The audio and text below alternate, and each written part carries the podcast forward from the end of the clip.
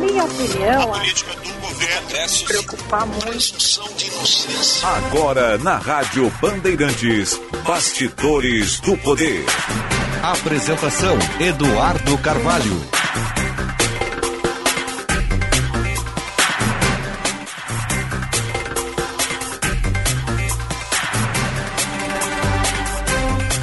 Duas horas em ponto no sinal da Bandeirantes. Eu sou Eduardo Carvalho. Muito boa tarde para você, ouvinte aqui da Rádio Bandeirantes. Este é o nosso Bastidores do Poder, normalmente apresentado pelo Guilherme Macalossi. Porém, Macalossi está de férias durante essa semana, está curtindo uma praia, então eu fico aqui até a sexta-feira no comando deste programa. A gente vai das duas até as quatro horas da tarde. Agora 27 graus e 4 décimos é a temperatura em Porto Alegre. Dia bonito aqui na capital dos gaúchos, mas ontem, quando a gente abriu o programa, também estava. Tinha sol, poucas nuvens no céu, mas aí o tempo virou rapidamente Tivemos chuva, chuva forte. Vamos falar sobre isso ao longo do programa. Claro que a gente vai fazer o serviço, vamos fazer o trânsito, previsão do tempo, tudo isso ao longo do Bastidores do Poder de hoje, 1 de fevereiro, abrindo o, o, mês de fevereiro e amanhã já temos um feriado.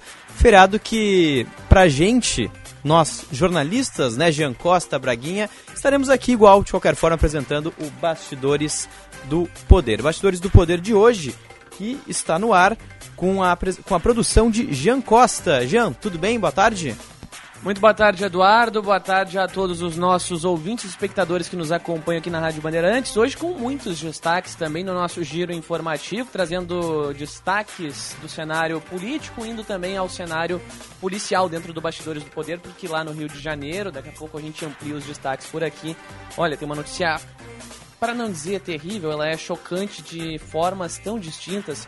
E logo mais aqui o giro de reportagem, a Amanda Martins amplia pra gente estes fatos. Maravilha. Como disse o G, vários destaques hoje no Bastidores do Poder.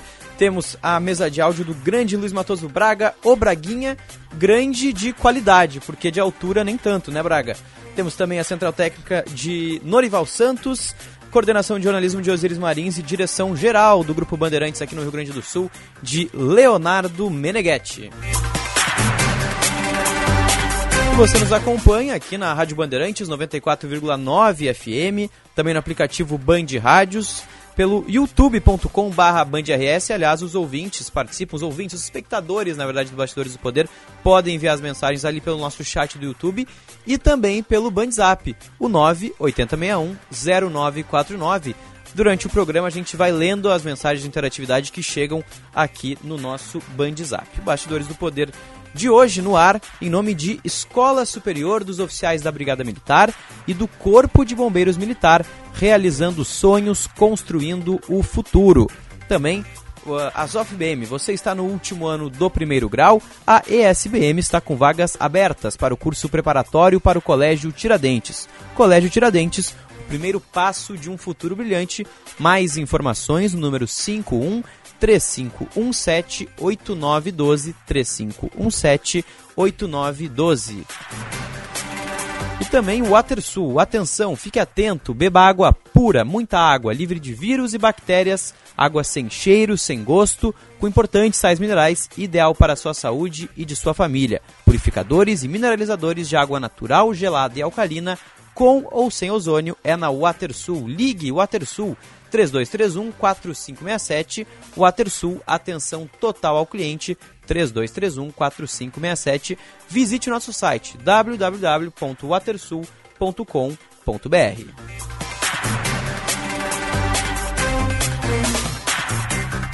Pois é, e como a gente mencionava logo na abertura do Bastidores do Poder, hoje são vários destaques que a gente vai trazer, tanto do Rio Grande do Sul, do Brasil, do mundo.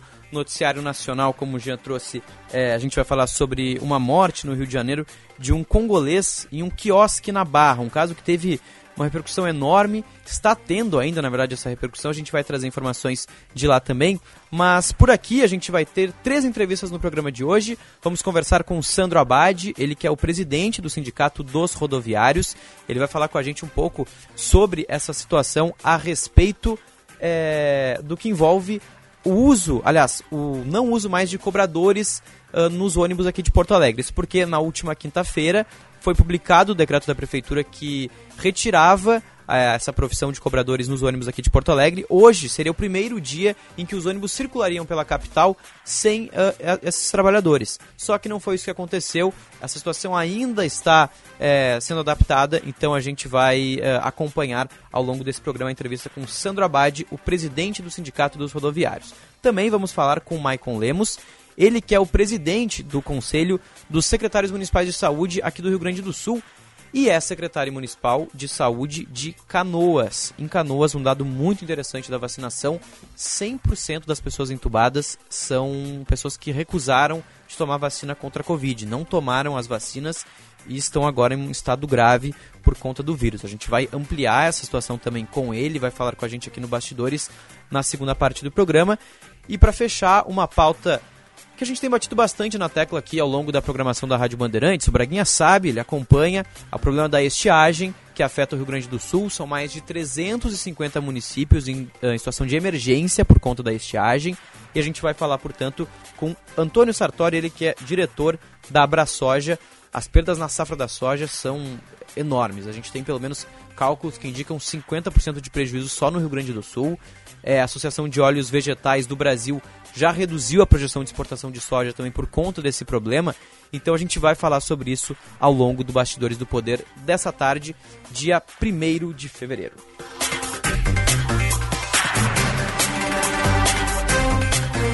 Bom, mas eu abro o Bastidores do Poder de hoje falando sobre a pauta da saúde. A gente vai falar sobre saúde, a gente vai falar sobre vacinação. Eu mencionava um dado da Secretaria Municipal de Saúde de Canoas, mas agora eu trago dados do Rio Grande do Sul. Isso porque dois a cada três hospitalizados por Covid-19 aqui no estado ao longo do mês de janeiro desse ano não se vacinaram ou tomaram apenas uma dose contra o coronavírus. Lembrando que a imunização é considerada completa quando uh, a pessoa toma as duas doses e, nesse caso, no momento que a gente vive ainda, tem a possibilidade da dose de reforço. Então, uh, da maioria, dois a cada três pessoas uh, que estão hospitalizadas tomaram apenas uma dose ou nenhuma contra coronavírus. Os dados são de um levantamento da Secretaria Estadual da Saúde, foram divulgados no final de semana. Aqui no Rio Grande do Sul, a gente teve 1.884 internações por Covid no período de 1 de janeiro até o dia 27. Vamos distribuir um pouco mais sobre esses casos na questão da vacinação. Com o esquema completo, foram 515 hospitalizações. O esquema completo mais a dose de reforço, 515. Com apenas o esquema completo, sem o reforço, 153 hospitalizações e agora com esquema incompleto, com apenas uma dose, 842 hospitalizações e sem registro nenhum de vacinação, sem nenhuma das doses, 374 hospitalizações, ou seja, quase 65% das pessoas que foram internadas com Covid no Rio Grande do Sul em janeiro não tomaram as duas doses das vacinas contra a Covid. Ou seja, isso é mais uma das tantas evidências de que as vacinas funcionam contra a Covid-19. Elas ajudam no combate à doença. E vale ressaltar que o número de internações ele pode ser considerado alto por conta do aumento de número de casos da variante Omicron. A gente tem em janeiro desse ano o maior índice de transmissão desde o início da pandemia aqui no Rio Grande do Sul. Então, claro, que isso vai acarretar em um aumento de internações e como a gente está vendo nesses dados da Secretaria Estadual da Saúde, a maioria dos internados sem o esquema completo. Hoje pela manhã, o governador Eduardo Leite participou aqui do Jornal Gente, da Rádio Bandeirantes, falou um pouco sobre a situação que o Estado vive uh, no quesito da pandemia, mas falou que não é o momento de pensar em novos fechamentos. Vamos ouvir o que tem a dizer o governador Eduardo Leite. É o mais alto índice, de contágio que nós temos registrados, registrado na pandemia, desde o início da pandemia, o maior volume, o maior pico de pessoas com diagnóstico positivo para a Covid uh, mas não tem a mesma repercussão nas internações, pelo menos não na mesma proporção do que as outras ondas. Uhum. Uh, mas como o volume é tão grande de pessoas infectadas, a gente tem uh, um aumento expressivo na demanda por leitos hospitalares, mas o que nós estamos observando no, ao restante no, dos países nos gera a expectativa de que entre esta semana e a próxima estejamos vivendo aí esse pico do contágio e possamos observar ao longo do mês de fevereiro uma redução do contágio. Mas é muito importante que a gente conte com a colaboração das pessoas usando a máscara, né, garantindo aí o distanciamento, evitando situações de aglomeração. Não trabalhamos com a perspectiva de restrições à atividade econômica, não parece ser o caso, agora que nós temos a vacinação. É importante que as pessoas façam a terceira dose, a dose de reforço, para estarem mais protegidas e assim a gente consiga atravessar esse momento ainda crítico, mas temos uma expectativa de que o mês de fevereiro uh, venha com redução de, de casos. Pois é, tem essa expectativa de redução de casos agora no começo de fevereiro, mas fevereiro é um mês marcado ainda por, pelas festas. A gente sabe que tem verão, tem o carnaval que chega no final do mês também. Então, vamos ver como é que vai se comportar a situação das contaminações aqui no estado, também no Brasil. O governador Eduardo Leite falou em vários pontos durante a entrevista, nesse, nesse mesmo trecho que a gente ouviu, de que o Rio Grande do Sul se baseia bastante no que acontece em, outros, em outras cidades, em outros estados e até no que acontece no mundo. A gente teve uma explosão de casos na Europa, nos Estados Unidos também. Isso agora está retraindo um pouco. Vamos ver o que vai acontecer no Rio Grande do Sul nas próximas semanas. Só para a gente atualizar a vacinação aqui uh, contra a Covid no Rio Grande do Sul. Os dados até o dia 28 de janeiro indicam que com o esquema completo mais a dose de reforço estão 23% é, da população aqui no estado. Com o esquema completo sem a dose de reforço, 49,7%. E agora os dados que preocupam. Com o esquema incompleto, ou seja, apenas uma das doses, 8,5% e sem registro de vacinação, 18,8%. Então aí mais de 25% dos gaúchos com esquema incompleto contra a Covid-19.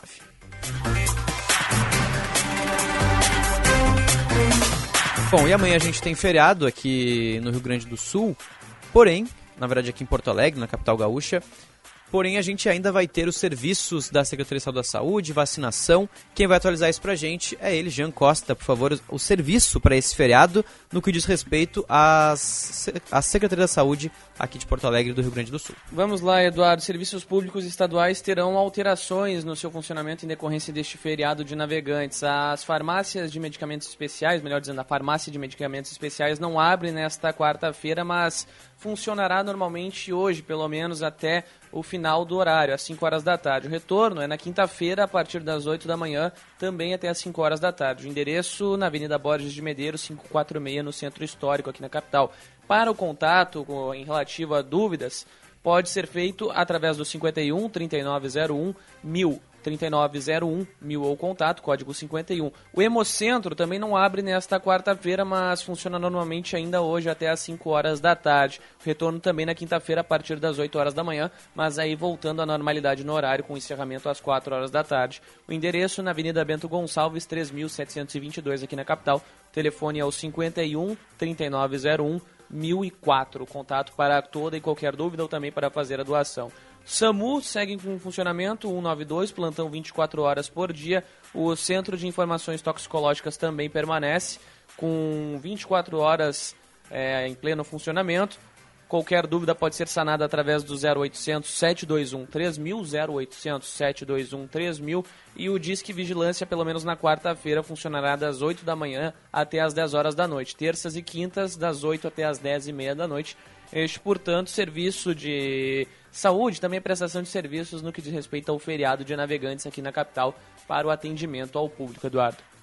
Perfeito, já está aí então o serviço para amanhã. Aliás, ao longo da tarde a gente vai ter também o serviço de vacinação aqui em Porto Alegre. Agora a Band News TV está dando, o Ricardo Nunes, prefeito de São Paulo, está falando sobre o desmoronamento é, de uma das linhas uh, do metrô uh, em São Paulo. Isso que uh, é uma pauta que tem sido falada ao longo de toda a manhã. Vamos ver o prefeito de São Paulo, Ricardo Nunes. Da tubulação, às 16 horas, faz uma avaliação, dando tudo ok, libera a pista central, que com segurança é super importante a gente poder é, agilizar, agilizar dentro do aspecto sem é, ultrapassar nenhuma etapa de segurança, né? Mas se existe segurança, também não tem por que ficar com a pista fechada. É isso que a gente está trabalhando conjuntamente. Há algum risco aqui, prefeito, para aumentar esse problema das pessoas? É o prefeito Ricardo Nunes, prefeito de São Paulo, sobre os desmoronamentos. Não, do vazamento de gás não tem, porque a, a Congás ela fechou no ramal bem anterior aonde nós estamos aqui.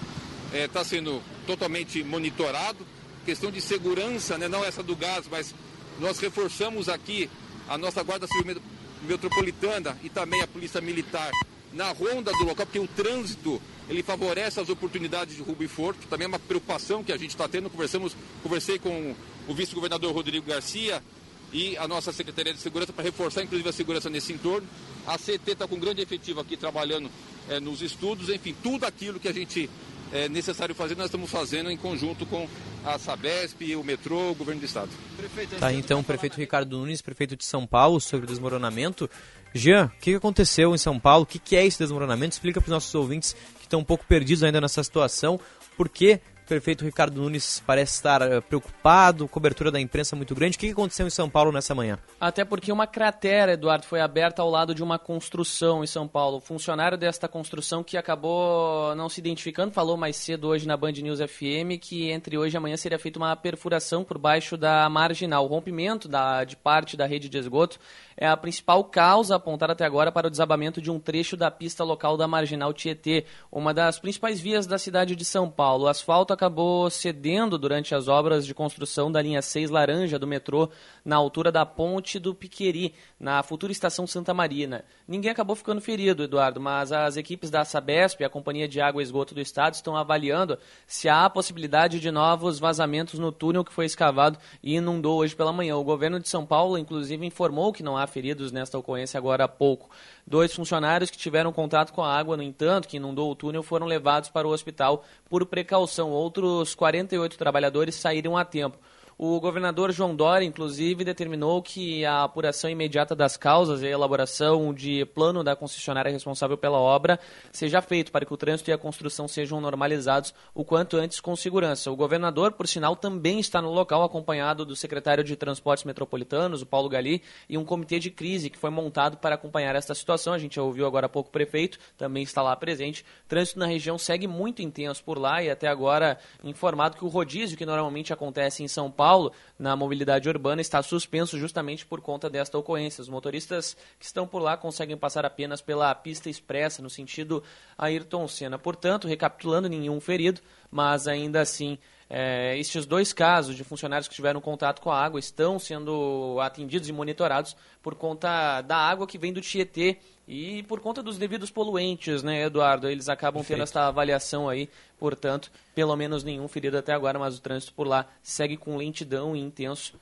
E, se tratando de Brasil, essa obra deve demorar a ser finalizada uma outra vez. Pois é, e as imagens são assustadoras, né? É realmente é, assustador pensar que isso aconteceu em São Paulo, uma cidade tão movimentada, na Marginal Tietê, é, a gente, no vídeo, até os vídeos nas, nas redes sociais circulando, o Band News TV estava dando agora há pouco também, simplesmente um buraco abre no meio do nada, é uma cratera gigantesca, então preocupação, claro, com os funcionários. Que bom que não tem nenhum registro de pessoas feridas. A gente vai seguir acompanhando essa situação ao longo de todo o Bastidores do Poder. Vamos trazer mais informações sobre essa situação por aqui também. Ainda na pauta nacional, ainda falando é, das notícias do Brasil, a gente tem Tivemos hoje, na verdade, durante a manhã, a abertura dos trabalhos do Supremo Tribunal Federal para 2022. O presidente do STF, Luiz Fux, discursou e citou diversos temas importantes ao longo é, desse seu discurso, como a pandemia e, claro, também o ano eleitoral. Afinal, 2022 é marcado pelas disputas presidenciais. Fux disse que, apesar de a política despertar paixões, deve ser vista pelos cidadãos como ciência do bom governo. Ele reafirmou que a democracia não deve dar lugar a uma disputa do nós contra eles, ressaltou a importância da liberdade de imprensa nesse contexto e afirmou, em nome da corte, que espera que o ano eleitoral seja de estabilidade e tolerância. Vamos ouvir o ministro do STF, Luiz Fux. Este Supremo Tribunal Federal, guardião da Constituição, concita os brasileiros para que o ano eleitoral seja marcado pela estabilidade e pela tolerância, porquanto não há mais espaços para ações contra o regime democrático e para violência contra as instituições públicas.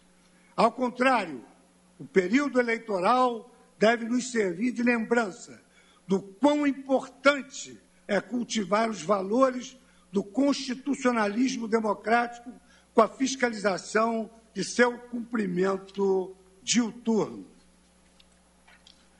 É imperioso que não olvidemos que entre lutas e barricadas vivemos um Brasil democrático, vivemos um Estado de direito, no qual podemos expressar nossas divergências livremente, sem medo de censuras ou retaliações.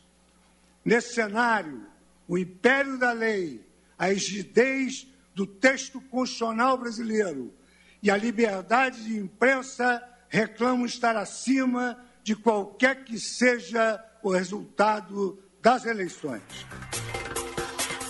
Tá aí o discurso do ministro Luiz Fux, presidente do STF, lembrando que no ano passado a gente teve inúmeros conflitos entre o Supremo Tribunal Federal e o presidente Jair Bolsonaro, culminando naquelas manifestações de 7 de setembro, com um discurso completamente antidemocrático em frente a milhares de pessoas do presidente Jair Bolsonaro. Ele que inclusive fez ameaça para o ministro Alexandre de Moraes, claro que sem citar o nome do ministro, e disse que o STF, caso não tomasse medidas uh, consideradas por ele necessárias, uh, poderia sofrer aquilo que nós não queremos. Fez uma ameaça é, implícita ao Supremo Tribunal Federal, depois isso gerou uma repercussão também, tivemos discurso do ministro Luiz Fux. Vamos relembrar esse discurso do presidente Jair Bolsonaro atacando o STF, fazendo ameaças à Constituição uh, numa, numa avenida paulista lotada de gente no 7 de setembro do ano passado. Não podemos continuar aceitando que uma pessoa específica da região dos três poderes continue barbarizando a nossa população. Não podemos aceitar mais prisões políticas no nosso Brasil.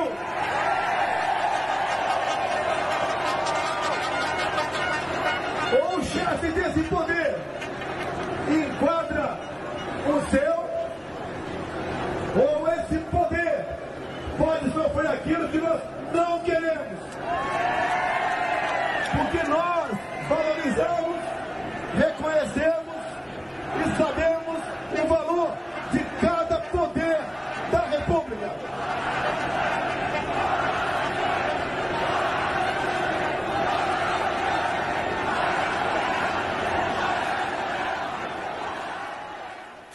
Bom, tá aí então o discurso do presidente Jair Bolsonaro no 7 de setembro do ano passado, que aí gerou uma repercussão enorme. O ministro Luiz Fux fez um discurso um dia depois, um discurso forte, reafirmando a democracia, reafirmando a Constituição. Aí o presidente Jair Bolsonaro divulgou uma carta, inclusive com a ajuda do ex-presidente Michel Temer, voltando atrás nessas declarações. Aí isso esfriou um pouco, mas agora a gente teve então é, na manhã de hoje o discurso de abertura do Supremo para 2022, um ano que tende a ser muito polarizado, é, tende a ter novos ataques, enfim.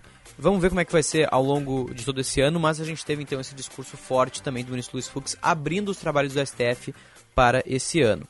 E nesse discurso o ministro abordou também a pandemia, voltou a afirmar que é, nessa Uh, ele diz o seguinte: nessa cadência cautelosa, caminhamos com a certeza de que estamos na direção correta, sempre guiados pelas bússolas da razão e da ciência. É, o STF inicialmente começaria o ano com atividades totalmente presenciais, mas o aumento de casos de Covid fez com que é, o ministro Luiz Fux decidisse o modelo virtual das sessões até o final de fevereiro. E amanhã, na quarta-feira, a gente já tem uh, o primeiro julgamento, a primeira sessão do Supremo Tribunal para 2022. Os ministros vão discutir a legalidade de ações policiais em comunidades do Rio de Janeiro durante a pandemia. Essa análise de caso teve início em dezembro do ano passado, foi adiada. O pedido para o Supremo avaliar essas ações foi feito pelo PSB e também por algumas entidades da sociedade civil e a Defensoria Estadual uh, do Rio de Janeiro. O relator, o ministro Edson Fachin, reafirmou o voto em que ele determina novas medidas de redução da letalidade das ações policiais. O ministro Alexandre de Moraes divergiu um pouco e agora os demais ministros devem apresentar suas posições, sessão que está marcada já para essa quarta-feira. E falando de Rio de Janeiro, a gente mencionou na abertura do programa de hoje é, sobre um caso que chama muita atenção sobre um congolês que foi morto em um quiosque na Barra. Ele teve os pés e as mãos amarrados depois de sofrer várias agressões e acabou morrendo. Um crime bárbaro, trágico. Quem vai trazer mais informações pra gente, direto do Rio de Janeiro, é a repórter Amanda Martins, vai trazer mais sobre esse caso. A família do congolês Muiz Kabagambi quer sair do Brasil. Depois da morte brutal do refugiado espancado até a morte na praia da Barra da Tijuca, zona oeste do Rio. Sami Kabagambi, irmão de Muiz, conta que a família saiu da República Democrática do Congo para fugir da guerra e que jamais imaginava que perderia um membro de uma forma tão brutal. A gente fugiu da insegurança e veio no meio de uma insegurança ele fugiu, é, saiu de um lugar onde ele poderia estar morto, veio morrer num lugar onde ele acha que vai estar vivo. Mas não é normal, a gente só espera que a justiça vai ser feita. A OAB passa a representar a família. Membros da Comissão de Direitos Humanos se reuniram nesta segunda-feira com os parentes. Para o presidente do grupo, Álvaro Quintão, não há dúvidas que foi um caso de racismo e xenofobia. Um trabalhador que estava cobrando três diárias que ele fez, que ele trabalhou nesse quiosque, e por conta de três diárias que não, não lhe foram pagas, ele perdeu a vida. E mais uma vida negra banalizada, morta, independente da xenofobia ou não, é um crime de racismo, é um crime claro era mais um negro sendo espancado e a sociedade banalizando esse tipo de agressão. Parentes tiveram acesso às imagens de câmeras de segurança, que, segundo eles, mostram que Muiz recebeu golpes de cinco homens que estavam com pedaços de madeira e um taco de beisebol. As agressões duraram pelo menos 15 minutos. As imagens já estão com a Polícia Civil, que ainda vai ouvir nesta semana testemunhas que podem ajudar nas investigações. Segundo a OAB, os criminosos já foram identificados. Muiz saiu de casa no dia 24 de janeiro dizendo que cobraria pagaria as diárias atrasadas do quiosque onde trabalhava, próximo ao posto 8, mas não voltou. Tá aí, mais um caso então, é, terrível aqui, que a gente traz uh, direto do Rio de Janeiro, a repórter Amanda Martins, obrigado a ela é, pelas informações. Tá aí, congolês morto na barra, teve pés, mãos amarradas, situação terrível. Vamos atualizar também mais informações ao longo do tempo real também aqui na Rádio Bandeirantes sobre esse caso direto do Rio de Janeiro. Fazer o seguinte, a gente vai fazer um pequeno intervalo. Na volta, a gente traz o serviço aqui no Bastidores do Poder e a nossa primeira entrevista de hoje também vamos falar com o presidente do Sindicato dos Rodoviários uh, do Rio Grande do Sul, aliás, de Porto Alegre, perdão, Sandro Abad vai conversar conosco. Então, em seguidinha, a gente faz um pequeno intervalo e já volta com mais Bastidores do Poder.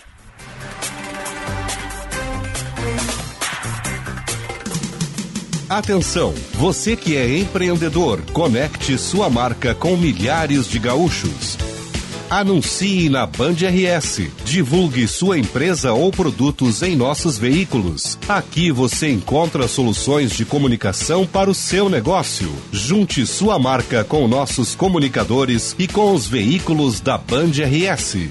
Para saber mais, ligue 51 21 0104 14 ou envie um e-mail para comercialrs@band.com.br. Bandeirantes, fechada com você. Fechada com a verdade. Você está no último ano do primeiro grau? A ESBM está com vagas abertas para o curso preparatório para o Colégio Tiradentes. Colégio Tiradentes, o primeiro passo de um futuro brilhante. Informações 51 3517 8912. Kia Stonic o primeiro híbrido para você circular com muito mais economia. Motor capa 1.0 turbo GDI com 120 cavalos de potência, faróis de LED, central multimídia com tela de 8 polegadas e espelhamento sem fio para smartphones. Disponível a pronta entrega na Sam Motors. Vá até a Avenida Ipiranga 8113 ou Avenida Ceará 370.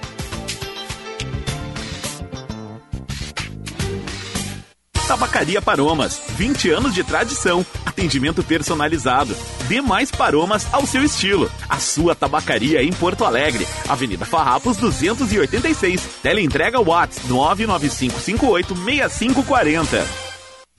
Afinal, você sabe o que a Fé Comércio faz pela sua empresa? Com quase 100 sindicatos empresariais filiados em todo o estado, você e sua empresa têm muitos benefícios em representatividade e serviços que impulsionam os negócios. Oferecemos as melhores vantagens em seguros de vida, gestão inteligente de vale transporte e cartões alimentação e refeição, além de soluções para exportação e certificação digital. Saiba mais em fecomércio-rs.org.br ou no sindicato da sua região. Oi pessoal, aqui é Michel Teló e se tem uma coisa que eu amo fazer é reunir a família em casa. E os momentos ficam muito mais gostosos quando a gente prepara uma refeição deliciosa usando os cortes de frango da Lar. Não é verdade, esposa? É isso mesmo, marido. Isso porque os cortes de frango da Lar são super selecionados e saborosos. As crianças adoram e sempre pedem mais. Garanta bons momentos em família com a Lar. E você já sabe, né? Se é Lar, pode confiar.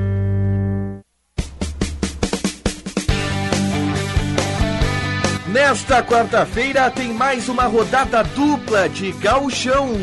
Às quatro e meia tem confronto da capital, Grêmio e São José na Arena, com narração de Marcos Couto. Às sete da noite é a vez do Internacional buscar a manutenção da liderança. São Luís e Inter, com narração de Marco Antônio Pereira. O futebol começa mais cedo. Às três da tarde, eu, Tiger Junk, apresento o jogo aberto com toda a projeção da rodada. Jornada Esportiva. Oferecimento Talco Pó Pelotense, Banrisul, Espaço Luz e KTO. Bandeirantes. Fechada com você, fechada com a verdade.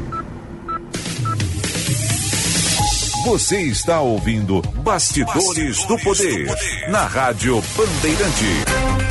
Com Eduardo Carvalho. De volta aqui com Bastidores do Poder, agora 2 horas 31 minutos, 27 graus e 6 décimos a temperatura em Porto Alegre. Em seguida a gente amplia a previsão do tempo aqui na capital dos gaúchos e também no Rio Grande do Sul. Bastidores do Poder no ar, em nome de Escola Superior dos Oficiais da Brigada Militar e do Corpo de Bombeiros Militar, realizando sonhos, construindo o futuro. A gente vai agora fazer o serviço aqui no Bastidores do Poder. Vamos primeiro com as informações do trânsito aqui na capital e o eixo metropolitano.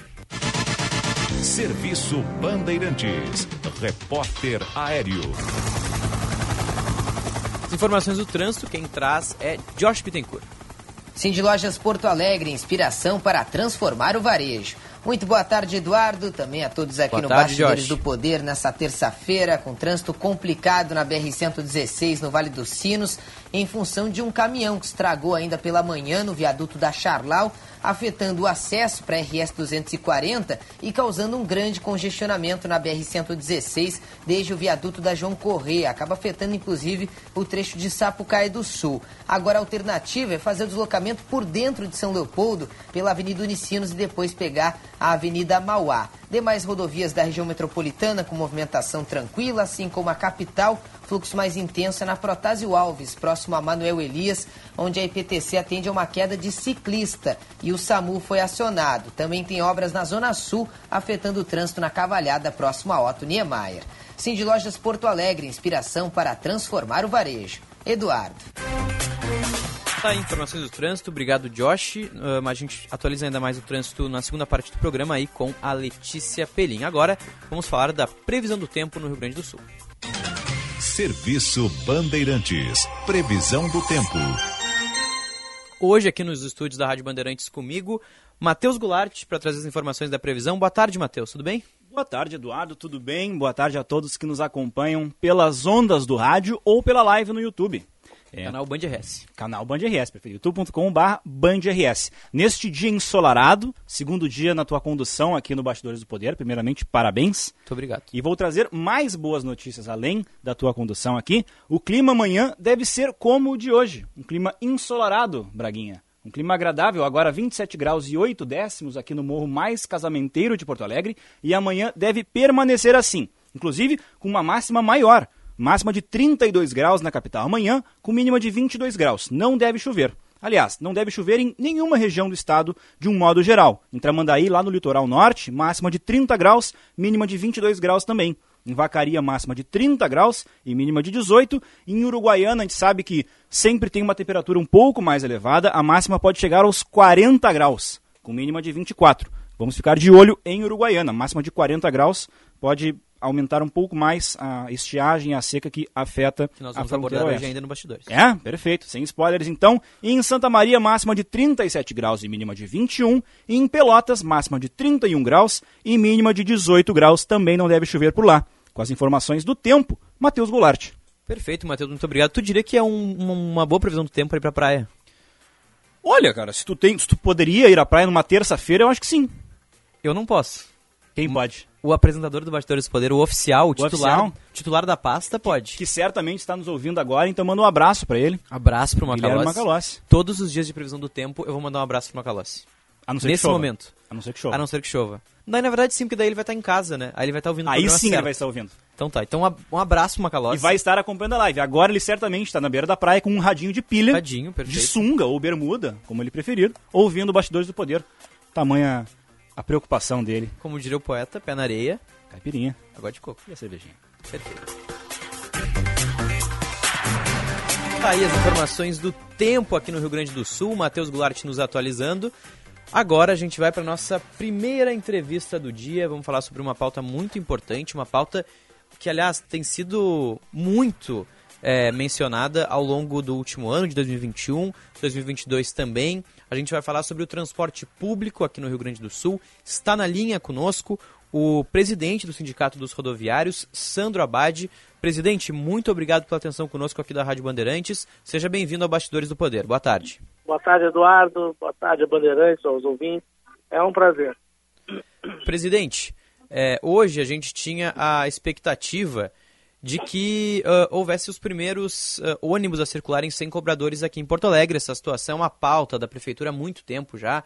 É, foi retirada a obrigatoriedade, depois isso entrou em decreto na última quinta-feira. Como é que está a situação nessa terça-feira? A gente já tem alguns ônibus circulando sem cobradores, isso está sendo organizado ainda. Como é que está a situação nesse momento?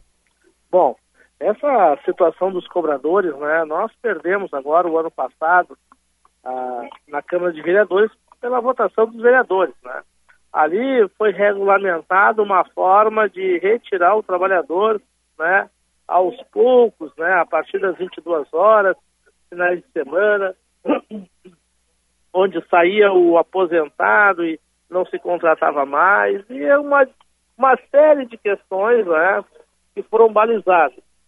Desde o momento em que a gente é, estudou, leu e compreendeu esse projeto do, do- da prefeitura, né, eu sempre tive um diálogo muito aberto, eu sempre fui um, um presidente muito mais do diálogo do que do enfrentamento.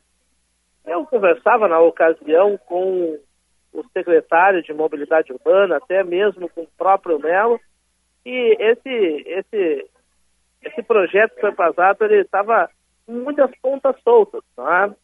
Nós imaginávamos que, que com esse decreto do, do prefeito não fosse é, atingir mais ainda a categoria dos trabalhadores. Né? É, é, entra prefeito, sai prefeito, e a perseguição permanente em cima dos companheiros e das companheiras rodoviárias de Porto Alegre é permanente. Esse decreto que saiu do Melo, esse decreto de- de- define ali que, que, que pode tirar o cobrador a qualquer momento, o, a gente não sabe como vai ser a função do motorista, a gente não sabe para onde vai o cobrador. Quando nós soubemos que haveria as primeiras empresas no dia de hoje a implementar esse, esse, esse decreto, nós imediatamente né, procuramos as empresas e procuramos a ATP também, porque, como eu falei, tem pontas soltas, né? Então nós temos que, que, que- ver como vai ser o motorista, de que forma ele, ele, ele- vai receber troco, ele vai receber algo a mais. Hoje a nossa preocupação é, é muito em cima do motorista. Qual é a linha que vai operar, de que forma vai operar? A gente sabe que perdeu o cobrador, que tem que tirar 25% por ano. Tudo isso nós entendemos. Mas queremos ainda um espaço, e eu acho que nós temos esse espaço de poder amarrar essas pontas que estão soltas, né? Ver se o motorista vai ganhar algum percentual, quais são, vão, ser as linhas. Então, imediatamente a, a, a ATP recuou. Neste momento não vai sair nenhum ônibus sem cobrador e nós vamos aí, ao longo da, da, dessa semana, temos uma reunião marcada para amanhã, às 18 horas na ATP, onde vamos definir algumas pontas ainda que estão soltas, né, para que possa aí os trabalhadores, né, entender esse projeto que foi aprovado na Câmara e passou por cima da categoria dos companheiros e companheiras cobradores de ônibus. Presidente Sandro Abad, uma boa tarde. Jean Costa aqui. O senhor fala sobre as pontas soltas, mas não entra nos detalhes. Quais seriam, para a gente explicar agora para o nosso ouvinte, espectador que também está nos assistindo para a live, estas pontas que o senhor menciona? E já aproveito também para emendar uma segunda questão em torno deste assunto. Amanhã, às 6 horas da tarde, tem uma reunião com a ATP, de fato, mas também terão, uh, teremos participantes, melhor dizendo, representantes por parte da Prefeitura e da Câmara nesta reunião, ou é apenas uma reunião entre o sindicato e a ATP? Porque é um assunto delicado e ele precisa ser expandido ao fato de todos, né? não apenas para quem perde é, com a saída dos cobradores, como, bem como para a população. Não quem perde o emprego apenas, mas como também para a população que está interessada neste assunto.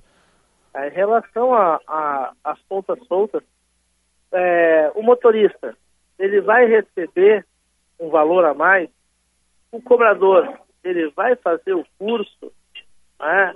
então quando tu abre essas portas a gente começa a deslumbrar um, um, um, algo a mais ali, né? De como vai fazer. Porque tudo isso é a explicação que nós temos que dar para os trabalhadores.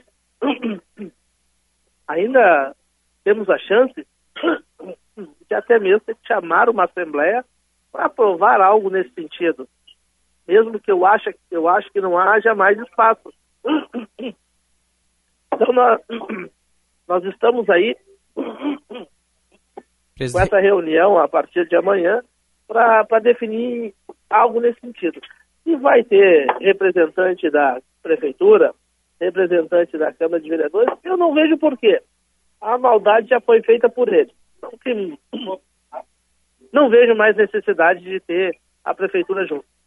Presidente, na sua avaliação, eh, a retirada dos cobradores já foi aprovada na Câmara, a gente sabe disso, foi colocado em decreto, mas ela é algo viável para as empresas? Eu digo assim, as empresas e os, os trabalhadores, eles conseguem manter um bom serviço sem os cobradores é, fazendo esse serviço? Bom, meu ponto de vista particular, tá? Eu não vou falar como empresário, porque eu estou muito longe e não vou nunca ser empresário. Então, meu ponto de vista particular. Eu acho que, em relação a tarifa não modifica nada no primeiro momento. Tá? Em relação à, à comodidade, ao melhor atendimento para a população, eu acho que tirando o cobrador, meu ponto de vista, é, a população vai sofrer muito. Em relação ao trabalhador, um, vai ficar mais pesado para o motorista. Motorista para embarcar o cadeirante, para fazer o troco, essa, essa situação de fazer o troco com o ônibus andando, é, esse cargo horário que ele tem que buscar horário. Então, acho que isso aí vai dificultar muito a cidade. Nós vamos ter um retrocesso. Eu acho que não era o caminho, mas o prefeito, é, já desde o outro prefeito, preferiu esse caminho, né? Nossa parte como sindicato dos trabalhadores, né? É nós é, defender os companheiros e as companheiras no sentido de cobrar, de, de policiar aquilo que foi acordado. E aquilo que foi acordado nesse decreto do Melo não está sendo cumprido.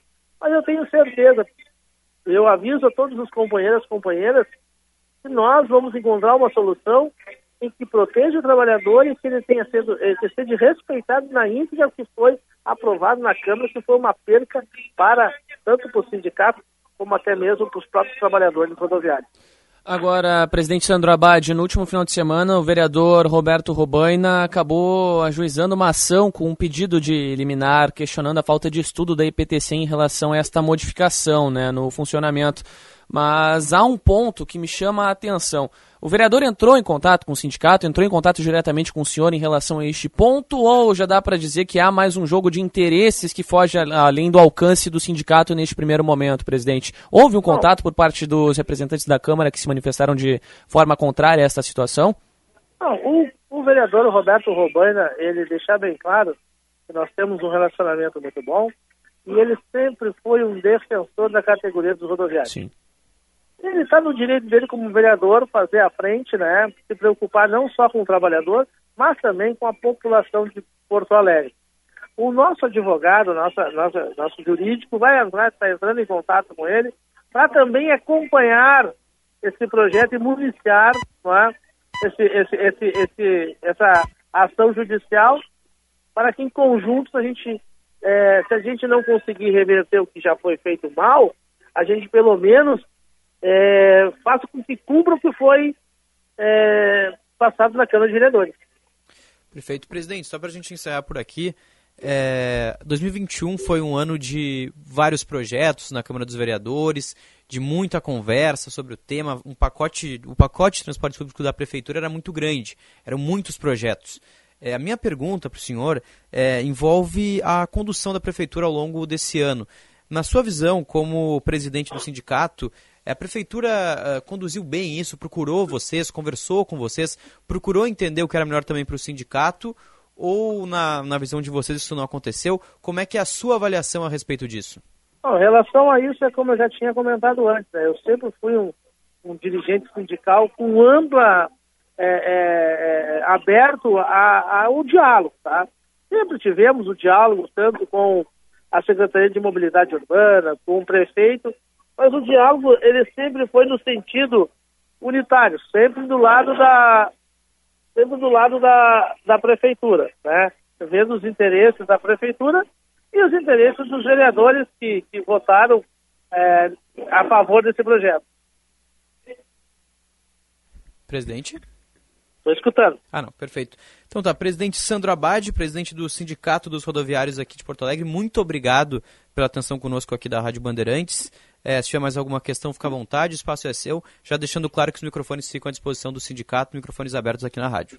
Muito obrigado mais uma vez a Bandeirante por abrir o espaço para os companheiros e para as companheiras poderem escutar a palavra do presidente.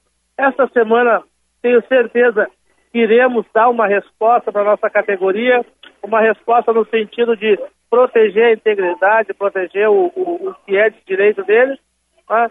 É, vamos tentar fazer isso aí tudo na, no, no, diálogo, sem precisar prejudicar mais ainda a população que vai ser prejudicada já com, com, essa, com esse decreto, com essa passagem desse projeto na Câmara de Vereadores. Mais uma vez, um grande abraço aí a todos e principalmente a Bandeirante. Valeu, tá certo. Presidente Sandro Abad, presidente do Sindicato dos Rodoviários, conversou com a gente aqui na Rádio Bandeirantes, no Bastidores do Poder de hoje, falando sobre essa questão importante dos cobradores, a extinção da função dos cobradores de ônibus aqui em Porto Alegre. Hoje a gente tinha previsão de que alguns ônibus já circulassem sem os cobradores, mas não foi o que aconteceu. Então é importante a gente trazer esse esclarecimento por aqui também. Agora, 2 horas 47 minutos, 28 graus e 2 décimos é a temperatura em Porto Alegre. Bastidores do Poder no ar para a Escola Superior dos Oficiais da Brigada Militar e do Corpo de Bombeiros Militar, realizando sonhos, construindo o futuro. Ainda na edição de hoje, a gente vai conversar com Maicon Lemos, secretário municipal de saúde de Canoas, presidente do Conselho dos Secretários aqui do Rio Grande do Sul. Vamos abordar vacinação, vamos abordar aumento de casos de Covid também. Ele que vai falar com a gente na segunda parte do programa. Teremos também o diretor da Brasoja, Antônio Sartori, para falar sobre os prejuízos que a estiagem tem causado aqui no Rio Grande do Sul. Bastidores do Poder faz um pequeno intervalo, a gente volta na sequência.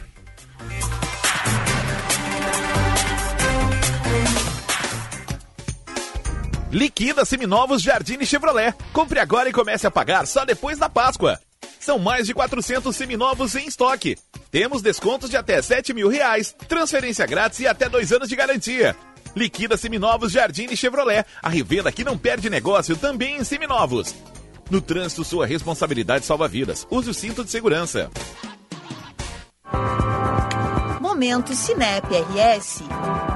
Olá, sou Bruno Izeric, presidente do Cinep RS. Queremos saudar a chegada da vacina contra a Covid-19 para nossas crianças. A imunização de todos é fundamental para minimizar os efeitos da pandemia. Mas não podemos esquecer de que os cuidados básicos devem continuar para que possamos iniciar o ano letivo com as escolas abertas. Momento Cinep RS. Conta de luz alta nesse verão? Economize já! Só na Espaço Luz você tem energia sustentável, com qualidade e garantia. Na praia, no campo, na sua empresa, aonde você estiver. Pensou em energia solar? Pensou Espaço Luz. Mais energia nesse verão, só com a número 1 um em energia solar no Rio Grande do Sul. Acesse espaçoluzenergia.com.br e saiba mais.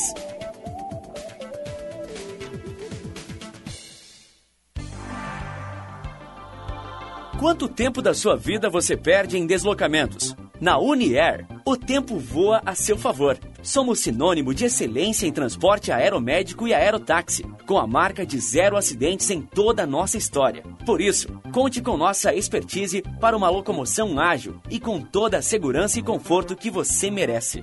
Uniair, voando para cuidar de você.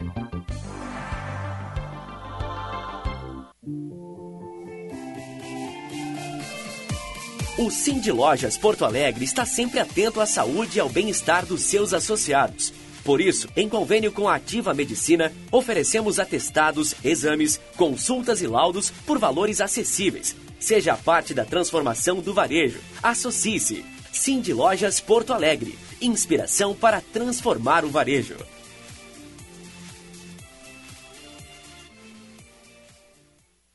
O restaurante Vivenda Portuguesa informa a todos os seus amigos e clientes seu horário especial de verão. De segunda a sábado, você aproveita as maravilhas da cozinha portuguesa no jantar, das 19h15 às 22h30.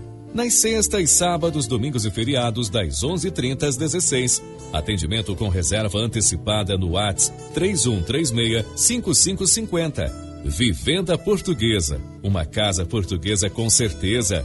Rua Visconde do Rio Branco, 721, Bairro Floresta. Repórter Bandeirantes é um oferecimento de Grupo Souza Lima. Eficiência em Segurança e Serviços. Repórter Bandeirantes.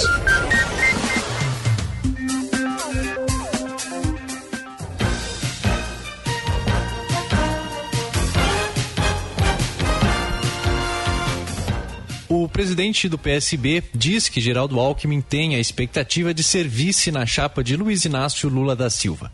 O partido convidou o ex-governador de São Paulo a se filiar e, por enquanto, ainda não recebeu a resposta. Em entrevista à Rádio Bandeirantes, o presidente do PSB, Carlos Siqueira, afirmou que Alckmin está avaliando o cenário. Formalizamos o convite e ele ficou de refletir. Ele está dando um tempo, ele é um homem muito cauteloso que sempre tomar decisões na 25ª hora e nós estamos aguardando, nós estamos é, otimistas que ele possa vir para o PSB. E aí é para ser vice do Lula? A expectativa é essa. Obviamente que o vice do Lula será decidido por Lula e pelo partido dele, o Partido dos Trabalhadores. Mas ele, ele tem essa expectativa porque o próprio Lula Sena já fez isso publicamente várias vezes com essa possibilidade. Uma das questões relacionadas à possível chapa envolve a formação de uma federação partidária juntando PT, PSB, PCdoB e PV. Segundo o presidente do PSB, as quatro legendas continuam conversando, mas sem maiores avanços. Um ponto de divergência é a disputa pelo governo de São Paulo, já que PT pretende lançar Fernando Haddad e o PSB tem Márcio França como pré-candidato. Este foi o repórter Bandeirantes.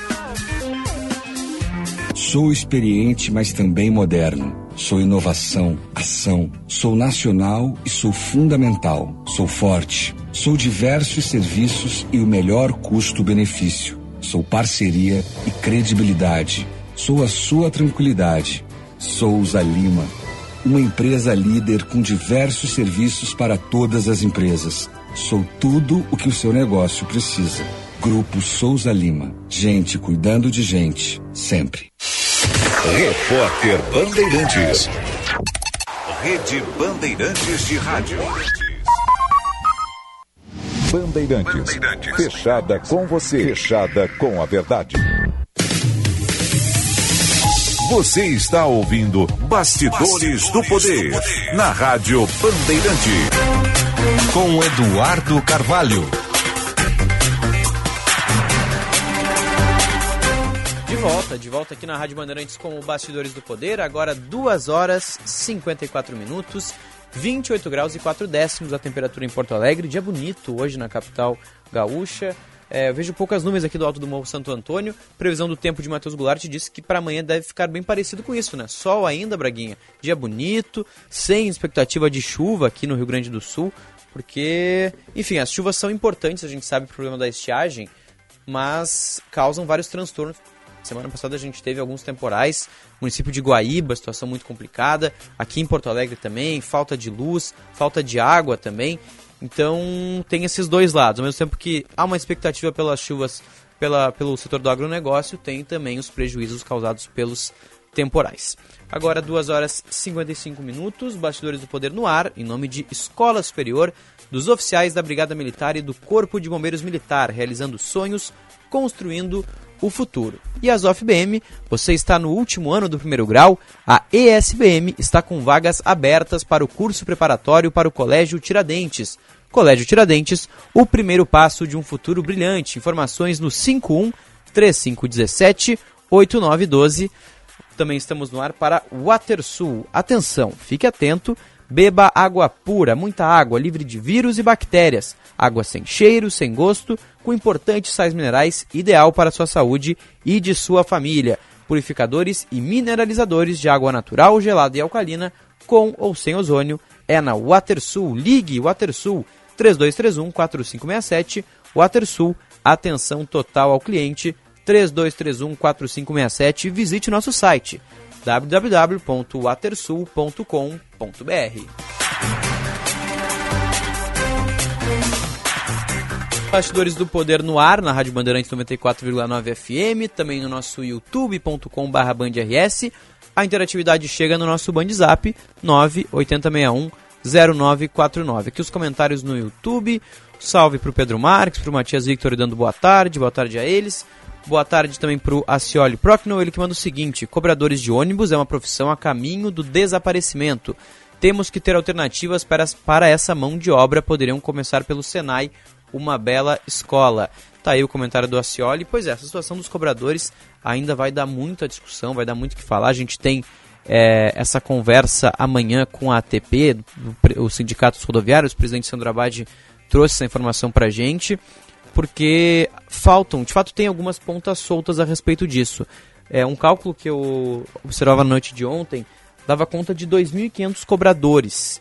É, no projeto do prefeito Sebastião Melo para retirada desse cargo, é, diz que eles precisam ser, uh, esse cargo precisa ser substituído aos poucos, cerca de 25 por ano mais ou menos, ou seja, não é para tirar todos de uma vez. Alguns ônibus vão começar a circular sem os cobradores, aí fica a cargo dos motoristas cuidar é, tanto do, da passagem quanto da entrada e saída dos passageiros. Vamos ver como é que isso vai funcionar na prática. Na visão do Sindicato dos Rodoviários, Sandro Abad, presidente, isso não vai dar certo, vai prejudicar os trabalhadores. É, enquanto isso, a Prefeitura de Porto Alegre entende que isso vai baixar o valor da tarifa. Essa que é outra discussão, é o preço da tarifa do, dos ônibus. Temos um cálculo do, do Sindicato das Empresas de Ônibus que chegou a mais de R$ 6,50. O prefeito Sebastião Melo disse que não vai sancionar esse número, busca alternativas, inclusive está em Brasília nesta terça-feira, cumprindo a agenda. O prefeito Sebastião Melo que embarcou na segunda, teve algumas reuniões em busca de cartas internacionais para financiamentos em Porto Alegre. A terceira delas, inclusive, duas já foram aprovadas.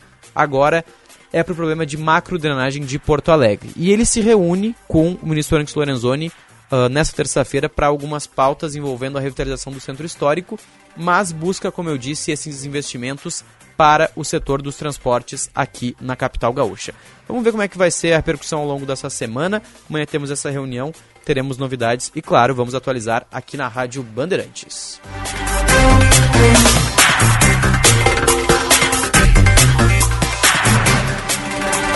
Bom, hoje a gente vai trazer aqui ao longo da programação da Rádio Bandeirantes noticiário nacional também.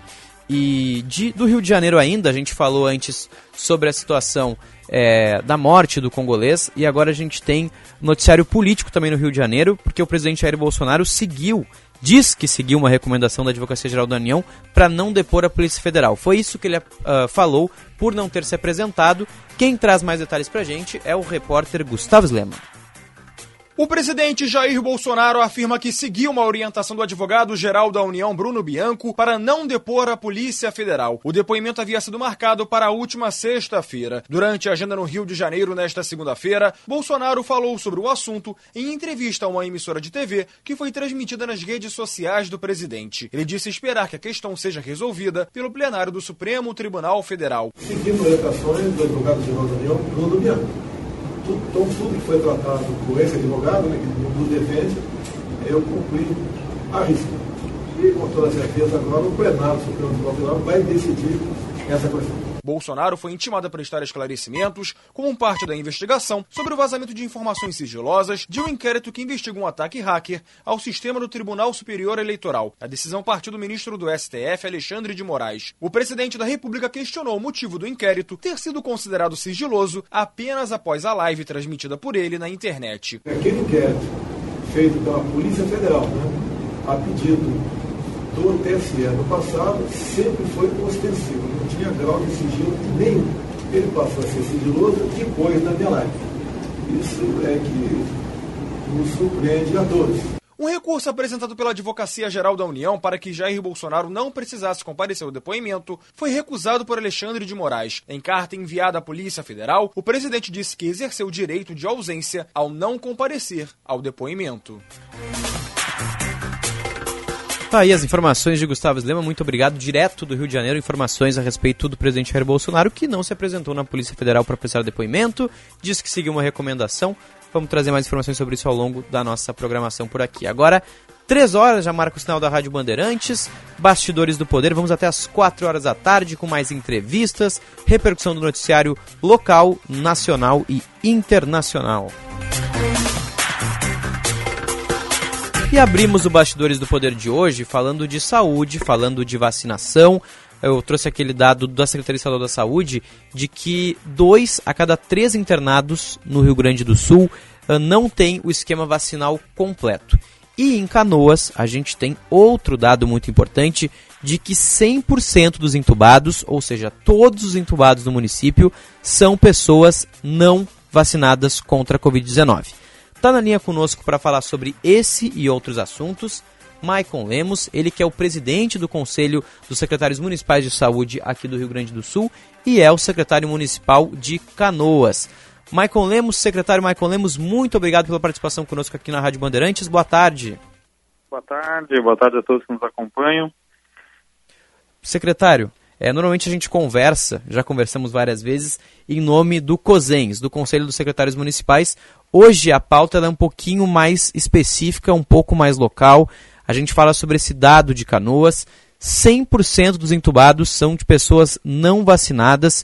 Como é que a Secretaria uh, da Saúde aí do município tem avaliado esse número? Foi um levantamento feito por vocês. Ou seja, todas as pessoas que estão entubadas em canoas não completaram o esquema vacinal. É isso, secretário? Exatamente. Este, este número né, sempre bastante preocupante. Nós também, na maioria dos dias, temos notado que grande maioria são de pacientes uh, não vacinados que estão entubados. Né? Tivemos dias, inclusive, que todos os pacientes que estavam entubados eram pacientes uh, não vacinados diariamente, né, esse cenário muda porque é dinâmico o processo de internação. Também internam pacientes que, porventura, fizeram uma vacina, uh, porventura até as duas vacinas uh, contra a Covid-19 e que precisam de um tratamento mais intensivo, mas esse número é minoria. Então, o que isso quer nos dizer? O que esse dado né, quer nos dizer? O que ele representa? Né? Aqui em Canoas, uh, esses pacientes que hoje estão na situação mais grave da doença, que precisam de oxigênio por tubo, né, né, que nós chamamos, são os pacientes que estão entubados, são, na sua grande maioria, os pacientes que não fizeram vacina contra a Covid-19. Então, está uh, muito claro né, uh, que o poder da vacina na prevenção do agravo da doença, ele tem, uh, tem um resultado positivo. Aquelas pessoas que, porventura, não fizeram a vacina por diversos motivos, infelizmente, estão internando com a forma mais grave da doença. Agora, secretário Maicon Lemos, uma boa tarde. Jean Costa aqui. É, entre estes pacientes internados por conta da Covid, ou melhor dizendo, entubados, qual seria o perfil? É, acima de 40 anos, acima dos 30, acima dos 60, com, sem comorbidades? Qual seria a, a apuração de imediato por parte da Secretaria Municipal de Saúde de Canoas em relação a este perfil de internações, secretário? Hoje o perfil de internações tem se dado em pacientes acima de 50 anos de idade. Esse é o perfil do paciente que tem internado em leito de UTI COVID, principalmente, né, uh, precisando de cuidados mais especializados. Nos leitos de enfermaria COVID, que são os casos mais leves e moderados, essa etária ela cai um pouco e nós temos ali uh, pacientes internados acima de 40 anos, na sua grande maioria. Agora, quando se fala em UTI COVID, né, a, a faixa etária que mais hoje interna é acima de 50 anos e pacientes que também apresentam comorbidades de saúde. É, secretário, uh, são dois anos de pandemia, mais de 600 mil mortes, inúmeros é, dados e, e estatísticas que comprovam que a vacinação funciona, que ela tem eficácia e mesmo assim várias pessoas acabam recusando a vacina, não procurando os postos de saúde para se imunizar e o resultado a gente está vendo agora. Como o senhor bem mencionou, maioria dos uh, internados em casos graves do município de Canoas e também aqui no Rio Grande do Sul são pessoas sem o esquema vacinal completo. Eu pergunto, o senhor como secretário, como uh, presidente uh, do conselho, como fazer a vacina chegar nessas pessoas que ainda, depois de tanto tempo, não se imunizaram e não acreditam na eficácia da vacina. Como chegar nesse público que recusa tomar vacina contra a Covid-19? Nós alçamos mão de várias estratégias. Entre elas, é importante informar com, com muita clareza a nossa população é, que hoje né, há um benefício muito maior em fazer a vacina que não fazer a vacina. Isso está comprovado cientificamente, os dados, os números nos dizem isso. Nós uh, disponibilizamos em todas as unidades de saúde do, do, município e dos municípios gaúchos as vacinas todas, né, seja Coronavac, seja AstraZeneca, seja Pfizer, seja Janssen, para a procura dos pacientes. Nesse segundo momento, nós fomos atrás dos pacientes nós fomos atrás dos pacientes faltantes. Então, através de estratégias diversas, entre ônibus da vacina, a van da vacina, fomos com as equipes de agentes de saúde, fomos uh, das diversas formas procurar estes pacientes que não uh, se vacinaram num primeiro momento. E, surpreendentemente, conseguimos resgatar, né, como dizemos, alguns pacientes que não tinham sido vacinados e fizeram a primeira dose. Isso já foi um sucesso bastante importante aí na, na prevenção da Covid-19. Agora, nesse cenário, é importante que todos saibam que as vacinas estão todas disponíveis nas redes eh, públicas, nas unidades de saúde e também nas unidades móveis que os municípios têm colocado à disposição. O que não falta é vacina para as pessoas claro hoje buscarem. E, secretário, uh, a Prefeitura de São Leopoldo uh, anunciou que faria a obrigatoriedade da vacinação do público infantil. É, eu gostaria de saber uh, se há alguma perspectiva nesse cenário, nesse contexto, aqui no Estado, o senhor como presidente do Conselho dos Secretários Municipais, se isso pode ser uma medida a ser, tomada para incentivar ainda mais a vacinação do público infantil, que é o último grupo que agora possui a vacina disponível contra a Covid. A questão da obrigatoriedade da vacina para uh, o comparecimento à sala de aula ainda é uma, um tema a ser uh, bastante debatido. nós entendemos que é importante, sim, orientar os pais e solicitar a vacinação para a segurança daquele aluno e dos demais. Né? Então, uh, hoje nós sabemos, estamos aí diariamente informando o quanto é benéfico a vacina. Agora, nós hoje, neste momento, né, não temos como obrigar né, que todos os pais uh, levem seus filhos para vacinar, o que nós entendemos que está muito claro o efeito positivo da vacina e estamos trabalhando nessa, nessa lógica, informando. Muitos mitos surgiram, né? Uh, infelizmente, algumas situações uh, muito temerárias tivemos aí no nosso estado, aonde uh, uma informação fake news sobre a vacina pediátrica nas crianças, uhum. que a vacina ocasionava diversos malefícios, enquanto na verdade não é uh, verdadeiro. Então, uh, hoje nós entendemos que, primeiramente, é importante que os pais estejam muito claros né, sobre os efeitos da vacina, da Covid-19, e que, por né, livre espontânea também decisão, levem seus filhos para vacinar, que é a atitude mais assertiva para protegê-los principalmente da variante Ômicron, que tem contaminado as crianças uh, de forma bastante elevada e nunca visto desde o início da pandemia em 2020. Secretária, essa era justamente a minha próxima pergunta. A variante Omicron tem, na observação de vocês aí da Secretaria Municipal de Canoas e também do Conselho, é aumentado o número de internações de crianças justamente por conta desse, dessa alta taxa de transmissão, que é a maior desde, desde o início da pandemia? Exatamente. Nós temos, então, pela primeira vez um número de crianças contaminadas muito maior, uh, proporção muito maior uh, do que em 2020 e 2021. O maior uh, índice de contaminação é agora com a variante Ômicron para crianças e também algumas crianças internadas né, em enfermarias COVID pediátricas para acompanhamento. Então, esse cenário é, é novo, dentro da pandemia, onde as crianças começam a serem afetadas e começam a internar por causa da Covid-19, e nós sabemos que a vacina é a melhor alternativa para poder, então, minimizar essas internações.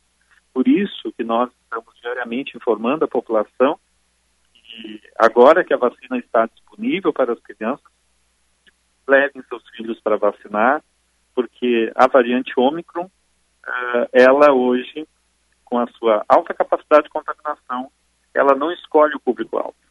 Ela atinge das crianças, aos adultos jovens, aos idosos, a todas as faixas etárias uh, existentes. Agora, secretário Maicon Lemos, um outro ponto que chama a atenção diz respeito ao fato de Canoas ter registrado um pouco mais de 13 mil casos de Covid apenas em janeiro. E isso é um fator que, consequentemente, acaba levando para, digamos, a suspensão de serviços. No caso, o Hospital de Canoas agora teve o anúncio da suspensão de cirurgias e exames eletivos na última segunda-feira e é um fator que já preocupa muitos dos moradores da cidade, bem como também a frequentadores do município como um todo. É, como é que a Secretaria de Municipal, juntamente com a Prefeitura, tem discutido esse ponto? A gente sabe que é uma maneira de, digamos, estancar o alto número de casos que vem surgindo e a gente sabe que estes números também, por sinal, é, tem sofrendo impacto ainda por conta daquele ataque hacker lá do Ministério da Saúde, que acabou aí gerando uma espécie de subnotificação para estados, municípios, bem como um todo no território nacional. Mas a pergunta de fato é como é que a Prefeitura tem trabalhado para o pós dessas suspensões? Já há alguma medida em avaliação? Embora tenha sido anunciado ontem, a Secretaria sempre teve um bom trabalho e desempenhado à frente de todas estas, esses tipos de situações, secretário. Sim, uh, nós uh, suspendemos temporariamente, trabalhar toda semana, né?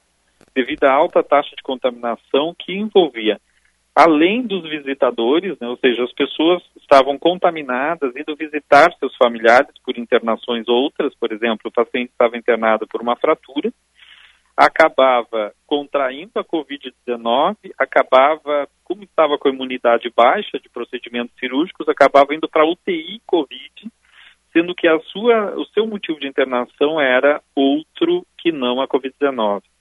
Então, o, a circulação de pessoas ela foi, então, desde 6 de janeiro, então, suspensa, em, só para casos específicos, a permanência. Uh, na sequência, as consultas ambulatoriais e procedimentos seletivos tiveram que ser uh, suspensos também, devido que nós aqui somos referências para mais de 156 municípios gaúchos, então viam pessoas de todas as regiões, e é muito comum, às vezes, o, o, paciente positivo assintomático, e ao mesmo tempo o número de contaminação que as equipes que atendiam esses pacientes estavam tendo, ou seja, nós tivemos mais de 200 pacientes contaminados, com 200 funcionários contaminados com Covid-19, o que também uh, é algo muito difícil nesse período. Então, o período, o momento, exigiu esse pé no freio, como a gente diz, mas já semana a semana nós devemos ir reorganizando a nossa, a nossa estratégia e já ir liberando as agendas de acordo com o comportamento da pandemia.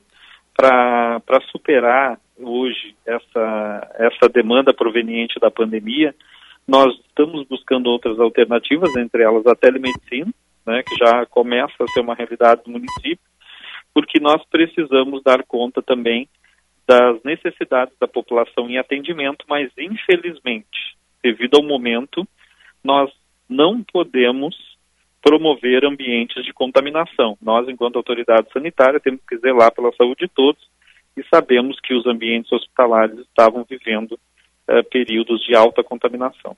Agora, secretário Maicon Lemos, essa medida de suspensão de exames letivos, ela também vale para unidades de saúde do município de Canoas ou, por enquanto, é apenas para os hospitais? Se eu não me engano, Canoas tem os dois, o Santa Casa e o Hospital da Ubra, se não me falha a memória, não sei se não há um terceiro, agora me foge na cabeça exatamente, mas esta é uma medida também, inclusive a pergunta de ouvinte nosso aqui, se vale também essa suspensão de exames eletivos para as secretarias, para as unidades de saúde do município de Canoas.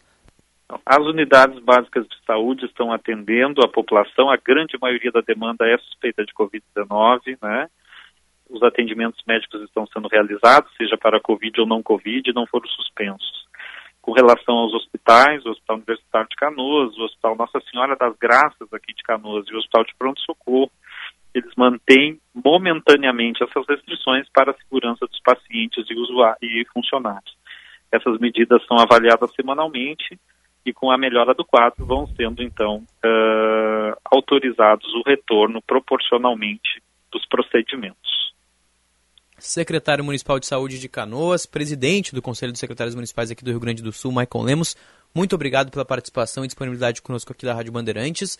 Microfones sempre à disposição do Conselho, também da Secretaria aí de Canoas. É, ficamos agora no aguardo de um próximo contato. Esperamos com uma situação um pouco melhor da pandemia aqui no Rio Grande do Sul. Obrigado, secretário. Muito obrigado, boa tarde a todos.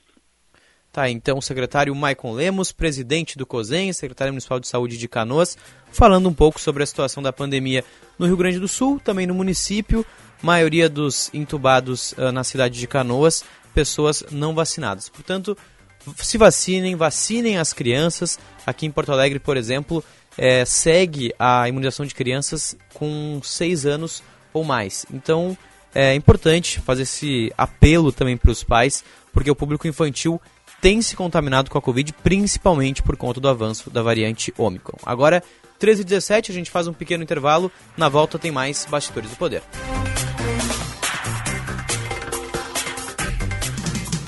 Atenção, você que é empreendedor, conecte sua marca com milhares de gaúchos.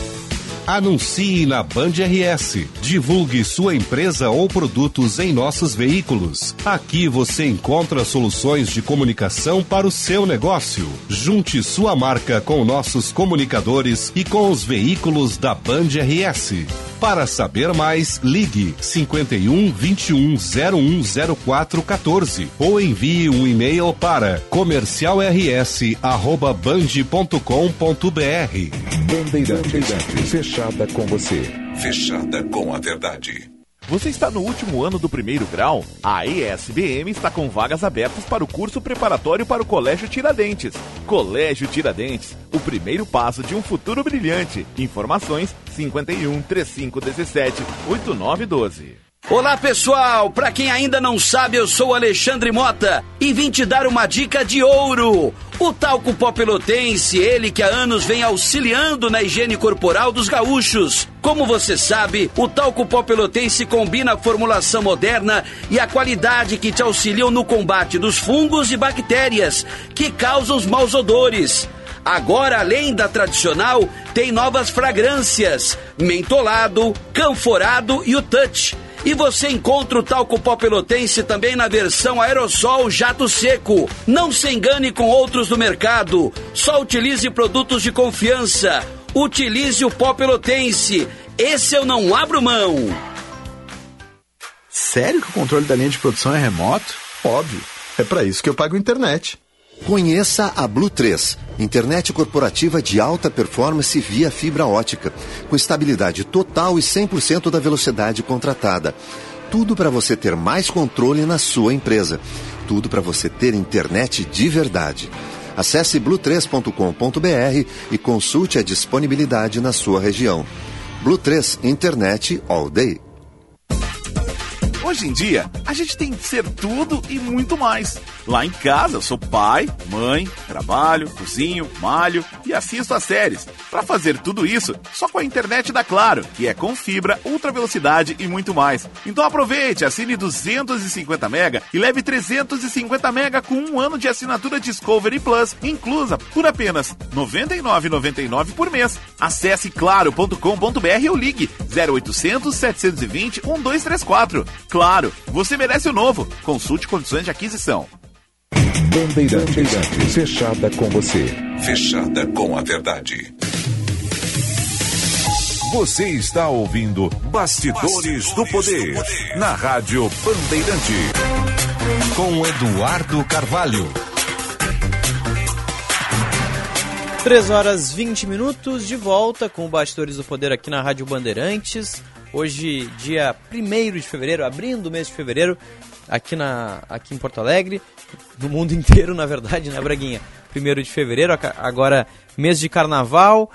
E agora a gente vai para mais entrevistas, mais informações aqui no Bastidores do Poder. 28 graus e 6 décimos é a temperatura, bastidores no ar, em nome de Escola Superior, dos oficiais da Brigada Militar e do Corpo de Bombeiros Militar, realizando sonhos, construindo o futuro. Eu falava antes aqui uh, junto com o Jean, com o secretário de Saúde de Canoas, também uh, presidente do COSENS, Maicon Lemos, sobre a vacinação infantil. Então é importante a gente trazer é, o serviço de vacinação aqui na capital gaúcha, porque Porto Alegre segue vacinando os pequenos de a, partir de seis anos nessa terça-feira. Ainda não temos o serviço para amanhã no feriado, isso deve ser divulgado ao longo da tarde. Claro que a gente vai trazer aqui na Rádio Bandeirantes, mas só para a gente trazer o serviço de hoje, é, todas as crianças a partir de 6 anos já podem receber os imunizantes. Também continua a imunização de crianças indígenas, quilombolas, autistas, com comorbidade, deficiência e imunocomprometidas a partir de 5 anos. A Coronavac, que foi aprovada para o público infantil, também será ministrada em crianças a partir de 6 anos, exceto para os imuno, uh, imunossuprimidos. Isso por conta de uma recomendação da Anvisa. A Anvisa liberou essa vacina para o público infantil, mas não liberou para o público infantil imunossuprimido. Então, esse, é, essas pessoas, essas crianças, vão ser vacinadas apenas com a Pfizer. Então, é, a aplicação de Coronavac será oferecida em 15 unidades de saúde, das 8 horas da manhã até as 5 horas da tarde. Então, dá tempo ainda, os papais que não levaram os filhos hoje, ainda dá tempo até as 5 horas da tarde vacinarem as crianças. As unidades são Loma do Pinheiro, São José, Santa Rosa, Fradique Viseu, 1 de Maio, Vila Cruzeiro, Guarujá, Ponta Grossa, Morro Santana, Centro de Saúde API, Clínica da Família uh, José Mauro Serati Lopes, Moab Caldas, Nova Brasília, Santa Marta e também Santo Alfredo. A aplicação da Pfizer com aquela dose pediátrica, aquela dose que é menor do que a dose uh, ministrada em adultos, estará disponível para as crianças que não podem receber Coronavac em seis unidades de saúde. Morro Santana, Centro de API, Clínica da Família José Mauro Serati Lopes, Moab Caldas, Santa Marta e Santo Alfredo. Essas são menos postos de saúde, isso porque tem poucas doses da Pfizer. Não é o mesmo estoque da, que o Rio Grande do Sul tem para vacinar os adultos e o público geral, portanto é, um, é uma vacina diferente, tem que esperar vir do Ministério da Saúde, deve chegar ainda nos próximos dias mais doses e aí vai ser ampliada essa vacinação também. Agora 3 horas 23 minutos, 28 graus e 7 décimos em Porto Alegre. As UFBM, você está no último ano do primeiro grau, a ESBM está com vagas abertas para o curso preparatório para o Colégio Tiradentes. Colégio Tiradentes, o primeiro passo de um futuro brilhante. Informações no 51 3517 8912 Azof BM. Também WaterSul, atenção, fique atento, beba água pura, muita água, livre de vírus e bactérias, água sem cheiro, sem gosto, com importantes sais minerais, ideal para a sua saúde e de sua família purificadores e mineralizadores de água natural, gelada e alcalina, com ou sem ozônio, é na WaterSul. Ligue WaterSul 3231 4567. WaterSul, atenção total ao cliente 3231 4567 ou visite o nosso site www.watersul.com.br. Agora a gente vai atualizar as informações do trânsito aqui no Bastidores do Poder. Serviço Bandeirantes. Repórter Aéreo. Josh Bittencourt abriu os trabalhos, agora Letícia Pelim. Contratar um jovem aprendiz nunca foi tão fácil. Acesse chancequemudatudo.org.br e saiba como um programa de aprendizagem do CRS pode transformar o seu negócio. Muito boa tarde, Eduardo Carvalho. Boa tarde, Trânsito Letícia. Trânsito complicado nessa tarde pela BR-116. Eu já informo os ouvintes do Bastidores do Poder, quem está ouvindo aqui a Rádio Bandeirantes, congestionamento de 7 quilômetros. Reflete na saída de Sapucaia por toda a extensão de São Leopoldo devido a um caminhão em pane no cruzamento com a 240, no acesso para Portão. Atrapalha o trânsito do motorista desde de manhã. Segue assim com esse movimento complicado, trânsito parado até os acessos de Novo Hamburgo. Quem utiliza o trecho do Vale dos Sinos deve utilizar a Avenida Mauá por dentro de São Léo para sair em direção a Novo Hamburgo, a Dois Irmãos, a Serra Gaúcha nessa tarde. Contratar um jovem aprendiz nunca foi tão fácil. Acesse chancequemudatudo.org.br e saiba mais com o programa de aprendizagem do CRS. Pode transformar o seu negócio. É contigo, Eduardo Carvalho. Muito obrigado, Letícia. Atualizando o trânsito pra gente aqui no Bastidores do Poder. Josh Bittencourt trouxe as informações mais cedo. Agora, Letícia, atualizando na capital e também no eixo metropolitano. Serviço aqui no Bastidores do Poder também por aqui, neste primeiro de fevereiro, pré-feriado. Mas estaremos aqui no feriado também, né, Braguinha? Amanhã estaremos aqui, mais Bastidores do Poder, mais entrevistas, mais interatividade. Os ouvintes participam no nosso Band Zap. 98061-0949. O Bandzap, o WhatsApp aqui da Rádio Bandeirantes, de novo, 98061-0949. Ao final do programa, Jean Costa vai trazer a interatividade, as mensagens dos nossos ouvintes, que podem participar também pelo chat do YouTube, uh, nosso youtube.com.br bandrs, Bastidores do Poder no ar ali, com a nossa live também, tradicional live, e os ouvintes participam por ali e podem acompanhar também pelo aplicativo Band Rádios, além, claro, do nosso tradicional FM 94,9.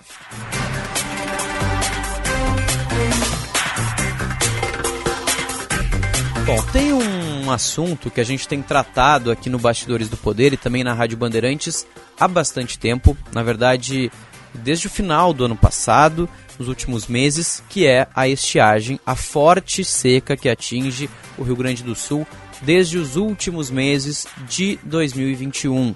Ah, tem causado prejuízos enormes em safras de soja, de milho, é, são inúmeros, incontáveis prejuízos. A cada semana a gente atualiza novos levantamentos, novas estimativas da Emater, da FECOAGRO, é, de Associação de Produtores. Então, realmente, é, é uma situação que tem preocupado bastante aqui no Rio Grande do Sul. Tivemos, inclusive, visita da ministra da Agricultura, Tereza Cristina, conversou com produtores, ficou de tomar algumas medidas em, em âmbito federal, ainda não foram decididas exatamente quais. Então, a gente vai abordar essa pauta também no Bastidores do Poder de hoje. Tá na linha com a gente, diretor da Abraçoja, Antônio Sartori. Diretor Antônio, muito obrigado pela participação conosco aqui da Rádio Bandeirantes. Seja bem-vindo. Boa tarde. Boa tarde, Eduardo. Tarde, Ian. Tá certo. Diretor, muito obrigado pela participação conosco. Eu queria começar te perguntando quais são, eh, qual é o último levantamento é, da Braçoja, dos produtores, na questão das perdas nas safras aqui no Rio Grande do Sul por conta da estiagem. Eu conversei há pouco com algum, algumas entidades do setor que me falavam que esse número poderia passar da casa dos 50%. É isso mesmo? É um pouco menos que isso? Como é que está a avaliação de vocês aí na Braçoja? É, existe um consenso no mercado uh, de que a safra quebrou de soja no mínimo 50%. E se não chover, o que não tem previsão de boas chuvas no curto prazo, esse percentual pode crescer. Resumo da ópera. O ano passado nós colhemos no estado 22 milhões de toneladas de soja. Este ano a gente não vai colher 11. Ou seja, alguma coisa como 10 milhões, fotografia de hoje. Se chover até a colheita. Ao preço de mercado que está hoje, uh, isso significa dentro da porteira menos receita no bolso do produtor, só aquele que produz soja, 35 bilhões de reais. E se nós levarmos em consideração o agregado, que é antes da porteira, dentro da porteira, depois da porteira, comércio, indústria, serviço, logística, tudo, tudo pode se dobrar esse valor. Então o PIB, Produto Interno Bruto do Rio Grande do Sul, que foi o ano passado ao redor de 500 bilhões de reais, de cara vai perder só em função da soja mais de 70 bilhões de reais. É uma cifra muito forte, isso vai impactar negativamente a economia do Estado e a vida de todos nós num efeito dominó. Isso só na soja. Tem mais perdas do milho, que são muito grandes, as perdas do milho é muito maior o percentual do que o da soja, hum. milho que já foi colhido, porque o milho tem um risco climatológico bem maior do que o da soja. O milho, se não chover naquele período de 20, 25 dias eh, que ele está em boneca, que ele está na polinização, não adianta chover depois. E no caso da soja, tem situações que não adianta chover mais. A soja tem diversos ciclos, diversos tipos de soja. A que foi plantada primeiro, a soja precoce, essa está sofrendo mais. E a soja do tarde, se chover bem daqui para frente até a colheita, ainda pode estancar o prejuízo. Mas como você colocou, uh, eh, 50% foi para o saco. Isso é no mínimo, com possibilidade, infelizmente, de essa quebra crescer mais. Só na soja. Pois tem pecuária, tem milho, arroz já tem perda, principalmente na fronteira com a Argentina. Hum. Eh, no litoral, a área do arroz está bem. Na área central, a perda é pequena, mas a pecuária está sofrendo muito. Eh, vitivinicultura, se estima uma perda no mínimo de 20% na produção. Em contrapartida, é uma ambiguidade terrível. Anos de seca é, aqui no estado são anos de safras boas de uva, consequentemente bons vinhos. Então, nós vamos sofrer muito, a economia do estado vai sofrer muito. Isso não é, é ser, ser catastrofista, uhum. é, enxergar o lado ruim, não, é a realidade. Nós não podemos nos enganar. Nós temos que enxergar a realidade para poder se decidir o que fazer e o que não fazer. E, e, diretor, até esse ponto que o senhor trouxe agora era o que eu ia mencionar na, nesse momento. A gente tem expectativa, há muita expectativa dos produtores para que chova mais, para que novas chuvas atinjam o Rio Grande do Sul, para que dê uma estancada nesses prejuízos, mas como o senhor mencionou, esses 50% já foram. Não tem como recuperar, mesmo que chova significativamente nos próximos meses. É isso? Absolutamente isso. Nós estamos falando de uma perda irreversível. Tem que ter um critério. O critério é bem simples.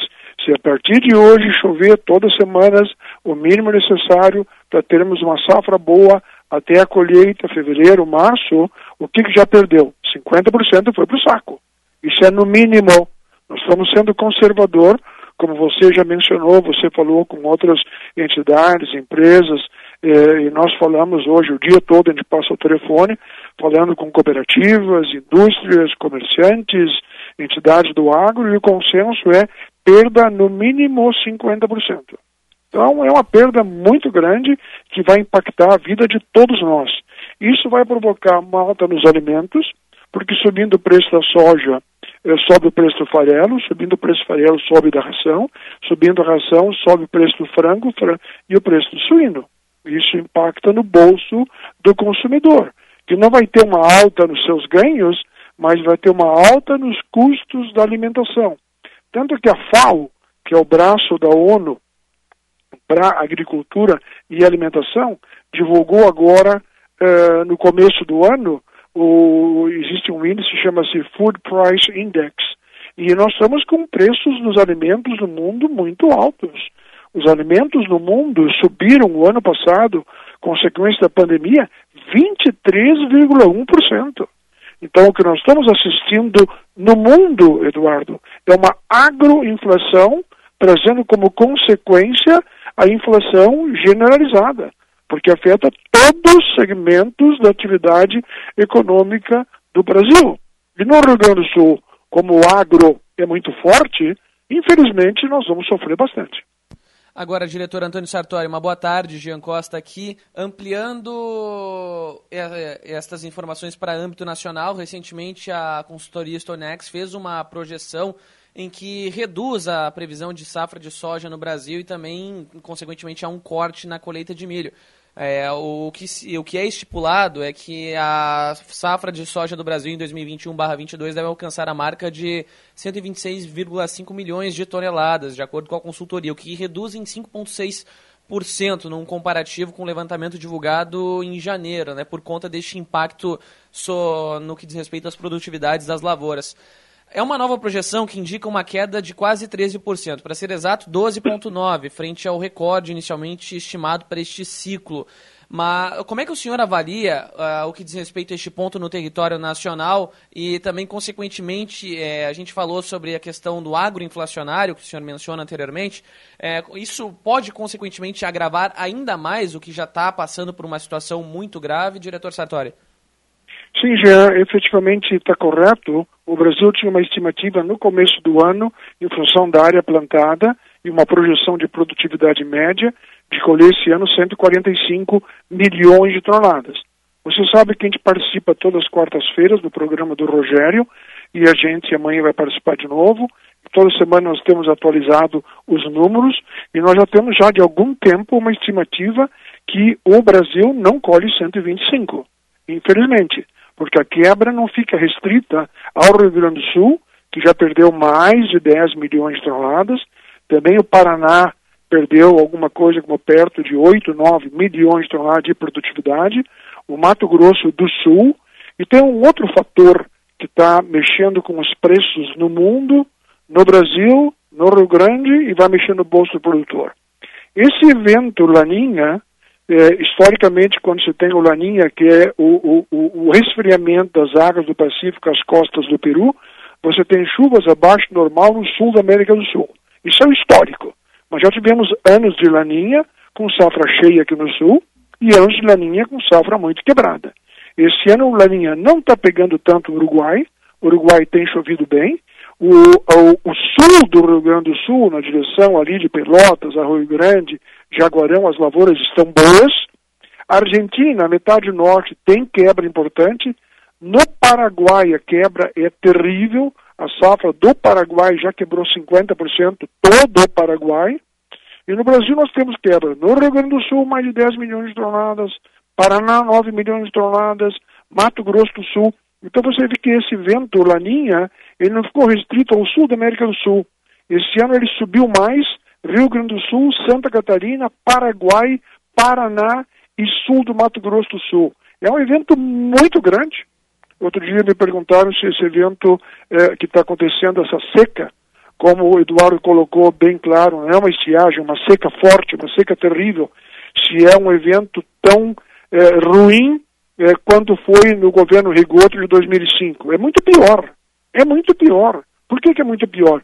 Porque naquela época, em 2005, a safra estimada de soja no Rio Grande do Sul é 7 milhões e 500 mil toneladas. E nós colhemos 2 milhões e 500 mil toneladas. Sim. Quebrou, quebrou dois terços. Só que esse ano a nossa estimativa de safra era 23 milhões de toneladas. E nós vamos colher no momento alguma coisa como 10, 11. Só que os preços em 2005, do tempo do Rigoto, era alguma coisa como 32 reais o saco. E hoje o saco está 184 reais o saco. E o Brasil hoje é o maior produtor mundial de soja, à frente dos Estados Unidos. Mudou muito, mudou muito. A velocidade da mudança, Jean Eduardo, é é catastrófica, é terrível, é fantástica. Consequência da competência do produtor dentro da porteira. Você colocou, Eduardo, que a Tereza Cristina, que tem uma belíssima imagem, está fazendo um excelente trabalho Sim. à frente do mapa, que teve há três semanas atrás no Rio Grande do Sul, Paraná. Quanto é que eles vão disponibilizar para a seca a nível Brasil? Um bilhão de reais? Só na soja, dentro da porteira, no bolso produtor é 35 bilhões, na economia é 70. É Escuta, o que, que significa isso? Mereca. Mereca. Não adianta nada. Perfumaria. Não adianta nada. O governo brasileiro ainda não entendeu a importância do agro, da agricultura como atividade produtora de riqueza. É muito simples o exemplo. A nossa estimativa de safra no Brasil esse ano era alguma coisa como 280, 290 milhões de toneladas. Estados Unidos, código dobro, 550 milhões de toneladas. O orçamento do MAPA, Ministério da Agricultura, Pecuária e Abastecimento, não chega a um bilhão de dólares por ano. Sabe qual é o tamanho do orçamento do USDA, Departamento de Agricultura do governo americano? 110 bilhões de dólares. Eles entendem a atividade agrícola como estratégica. A China está sendo processada pelo governo americano dentro da Organização Mundial do, Comércio, porque ela não está obedecendo às normas da OMC e ela gasta com subsídio para produzir. O país que mais produz grãos no mundo é a China, perto de 600 milhões de toneladas. Ela, para poder produzir isso, para alimentar 1 bilhão e 500 milhões de pessoas, ela subsidia, o governo dá para o produtor mais de 100 bilhões de dólares. Português, claro, os números são impactantes. Os números do agro impactam, chocam. Mesmo a gente que tem quase 50 anos de praia, de mercado, fica chocado com números tão grandes, tão fortes. Então é uma situação delicada, uma situação que preocupa. Seria bom que o governo estadual, que o governo federal e que o próprio produtor também passasse a ser menos imediatista e investisse em irrigação. 20% da área agrícola do mundo é irrigada e produz 40% dos alimentos. 80% da área do mundo não é irrigada, produz apenas 60% dos alimentos. Os riscos climatológicos são crescentes, portanto, não é a última seca que nós vamos vivenciar. Tem que partir para a irrigação, não tem opção 2. Uh, diretor Sartori, dois pontos em uma única pergunta. A primeira delas, na verdade, é hoje o Rio Grande do Sul seria, entre os estados brasileiros, o mais afetado pelo impacto da seca. E a pergunta número dois, é, diante de todos estes fatos que o senhor falou, das preocupações em âmbito estadual, do produtor rural, governo federal, e também por, pelo fato da força da natureza, não é chegado o momento dos governos, e aí eu falo no caráter estadual, de montarem, quem sabe, uma comitiva como uma forma, uma forma de prevenção embora a gente saiba que a natureza é indomável, uma forma de prevenção é, a este impacto tão severo que a seca vem causando, pelo menos de, a disponibilização de recursos por meio de alguma comitiva voltada a este eixo da agricultura, diretor Antônio Sartori, o senhor avalia que talvez seja necessário, indo além da questão levantada da irrigação? Olha, eu acho que você fala é um sonho, entende? Que eu não acredito que vai acontecer no Brasil. O Brasil não tem entendimento da atividade agrícola como atividade estratégica. Eu assisti uns anos atrás a um evento em Washington, do USDA, o adido agrícola americano, desculpa, o secretário de Agricultura do governo americano, falando o nosso excedente de exportação, o nosso arsenal. Eles entendem que a produção que eles têm é maior daquilo que eles consomem. Então eles exportam, são grandes exportadores de grãos, de soja, de milho, de todos os grãos americanos. Eles entendem esse excedente como estratégico, como um arsenal de exportação. Eles dão valor. A China, por que ela está comprando 100 milhões de toneladas de soja do Brasil, da Argentina e dos Estados Unidos? Porque eles não têm mais terras, eles não têm mais água. Eles não têm terra, eles não têm água. Você sabe qual é a precipitação média de chuva num ano no Rio Grande do Sul? 1.800 milímetros. A altura de um homem de 1,80m. Sabe quanto precisa para soja? 450 milímetros. Então nós temos precipitações pluviométricas no Rio Grande do Sul quatro vezes maiores daquilo que nós precisamos para a cultura de soja. Mas essa água não pode deixar evaporar, não pode deixar ir para o mar, tem que fazer barragens, tem que fazer represas. Esse é o principal Cada problema hoje, acontece... diretor? A irrigação? Como? Esse é o principal problema hoje, a irrigação? Sem dúvida, sem dúvida. A área, área irrigada no sul é, é, é incipiente, é, é, muito pequena. Então, nós temos água. O Brasil tem 12% da água doce do mundo. Se tem país que tem água doce para poder fazer irrigação, chama-se Planeta Brasil. E nós aqui no Rio Grande do Sul estamos em cima do aquífero Guarani. Portanto, nós temos como tirar água, armazenar água, barragens, represas, para minimizar o risco climatológico que ele é crescente e irreversível. Se nós entrarmos na pauta de aquecimento global, então nós precisamos mais algumas horas para discutir o assunto que não vai ser hoje. Mas esse é um fato, existe consenso no mundo sobre esse tema e, portanto, não tem opção 2. Nós temos água que ela vai embora, que ela é evaporada e que ela vai para os rios, que vai para os lagos, que termina no mar e nós não aproveitamos e nos falta água. Por fim, diretor... É de chorar, né? Não, é de chorar. Por fim, diretor, só para a gente encerrar por aqui, amanhã eu sei que tem mais no programa do Rogério Mendelski no Primeira Hora, mas é, o senhor mencionou a visita da ministra Cristina, disse que, por exemplo, se houvesse um investimento de um bilhão, isso não significaria nada uh, a respeito das perdas na safra da soja, que são uh, enormes.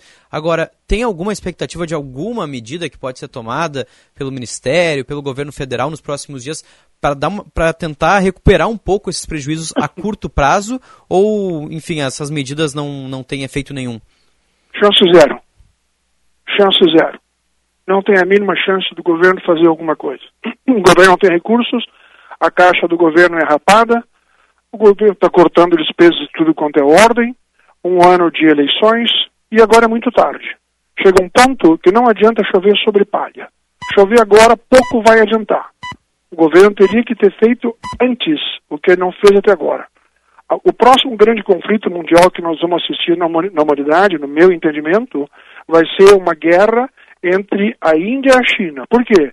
Porque a maioria dos rios que irrigam a Índia nascem na China. E a China é o país que mais tem barragens de água do mundo. Imagina uma população de 1 bilhão e 500 milhões de pessoas que não tem mais fronteira agrícola, que as cidades estão entrando nos campos, estão perdendo fronteira agrícola sem água. Por isso que eles são os maiores importadores de alimento do mundo. E vão continuar. Porque não tem terra e não tem água. Nós temos terra e temos água. Só falta cabeça.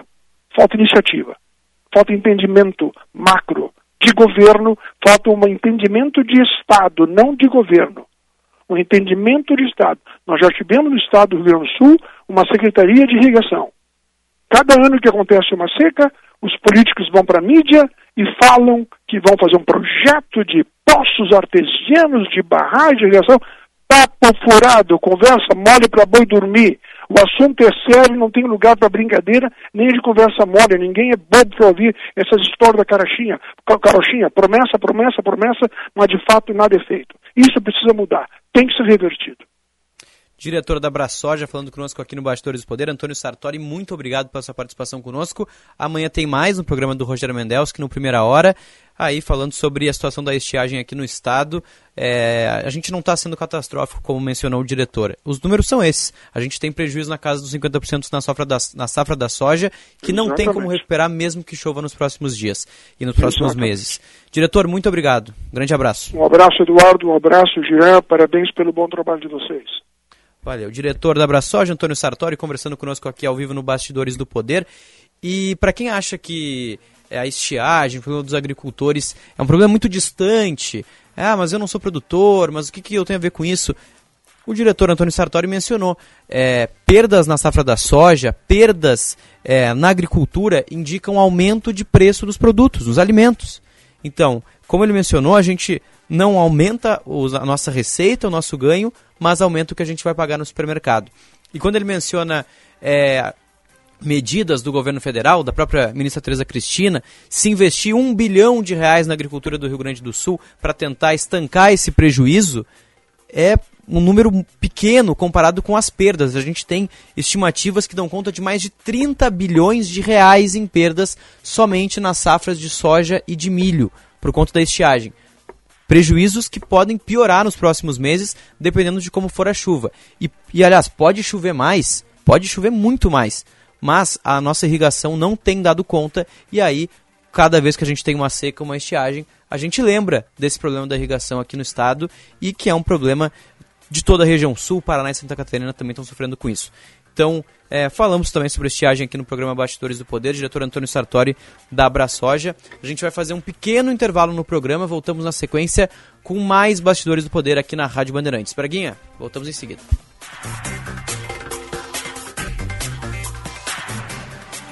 Atenção, fique atento. Beba água pura, muita água, livre de vírus e bactérias. Água sem cheiro, sem gosto, com importantes sais minerais, ideal para a sua saúde e de sua família. Purificadores e mineralizadores de água natural, gelada e alcalina, com ou sem ozônio é na WaterSul. Ligue o WaterSul 3231 4567. WaterSul. Atenção total ao cliente 3231 4567. Visite o nosso site www.watersul.com.br. Liquida seminovos Jardine Chevrolet. Compre agora e comece a pagar só depois da Páscoa. São mais de 400 seminovos em estoque. Temos descontos de até 7 mil reais, transferência grátis e até dois anos de garantia. Liquida Seminovos Jardine Chevrolet. A revenda que não perde negócio também em seminovos. No trânsito, sua responsabilidade salva vidas. Use o cinto de segurança. Já pensou em ter sua contabilidade integrada ao ERP Proteus de sua empresa? A TDF Gestão Contábil realiza com excelência rotinas de contabilidade, gestão fiscal e de departamento pessoal, diretamente no ERP Proteus da sua empresa. Faça um diagnóstico com a TDF e veja como podemos gerar resultados em seus processos. Entre em contato pelo fone 995 56 2520 ou acesse o nosso site www.tdfconte.com.br. Você já reparou que a nossa casa virou escritório, sala de aula, academia, restaurante, cinema? Ao mesmo tempo, nunca estivemos tão conectados. Agora vem cá. Se o mundo mudou, por que você continua com a sua velha internet de sempre? Conheça a Blue 3, internet de alta performance, via fibra ótica com estabilidade total e 100% da velocidade contratada. Acesse blue3.com.br e surpreenda-se.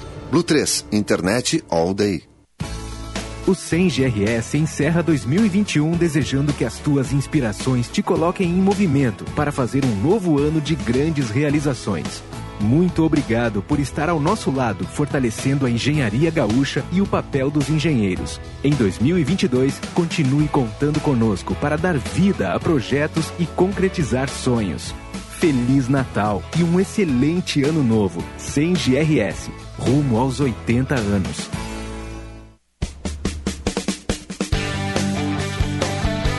Nesta quarta-feira tem mais uma rodada dupla de gauchão.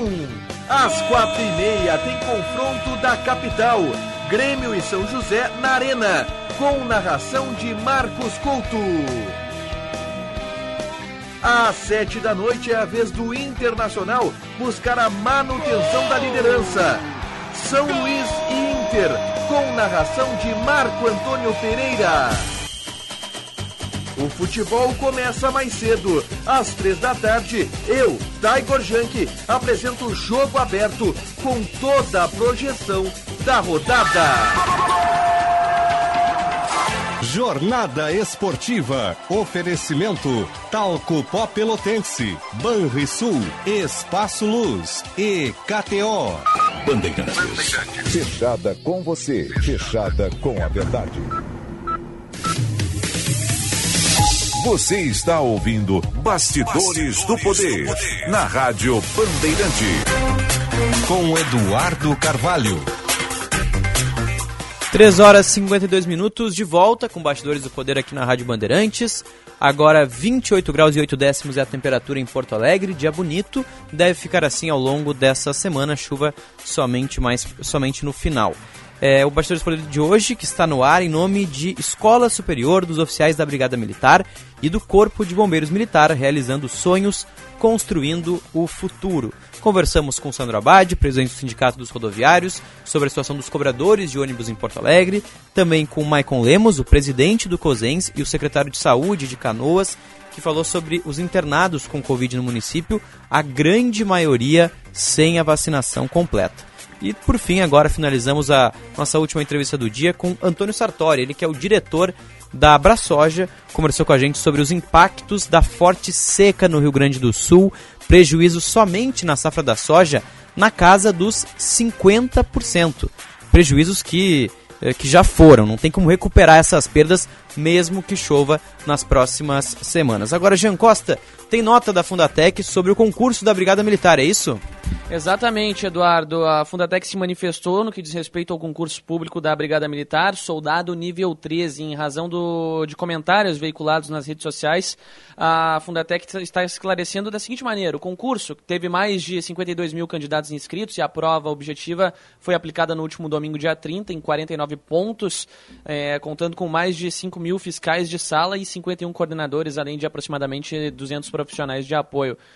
Por meio da nota, o, a Fundatec se manifesta da seguinte maneira: toda a execução contou com o acompanhamento da própria Brigada Militar, com a presença de um oficial em cada local de prova. A abstenção foi de 13,76% e tudo transcorreu normalmente, sendo que o concurso prosseguirá de acordo com o seu cronograma de execução apresentado no edital de abertura. Como costuma acontecer nos concursos públicos desta magnitude, tão logo finalizada a aplicação da prova, surgiram nas redes sociais comentários apontando supostas irregularidades que de fato não aconteceram de acordo com a Fundatec.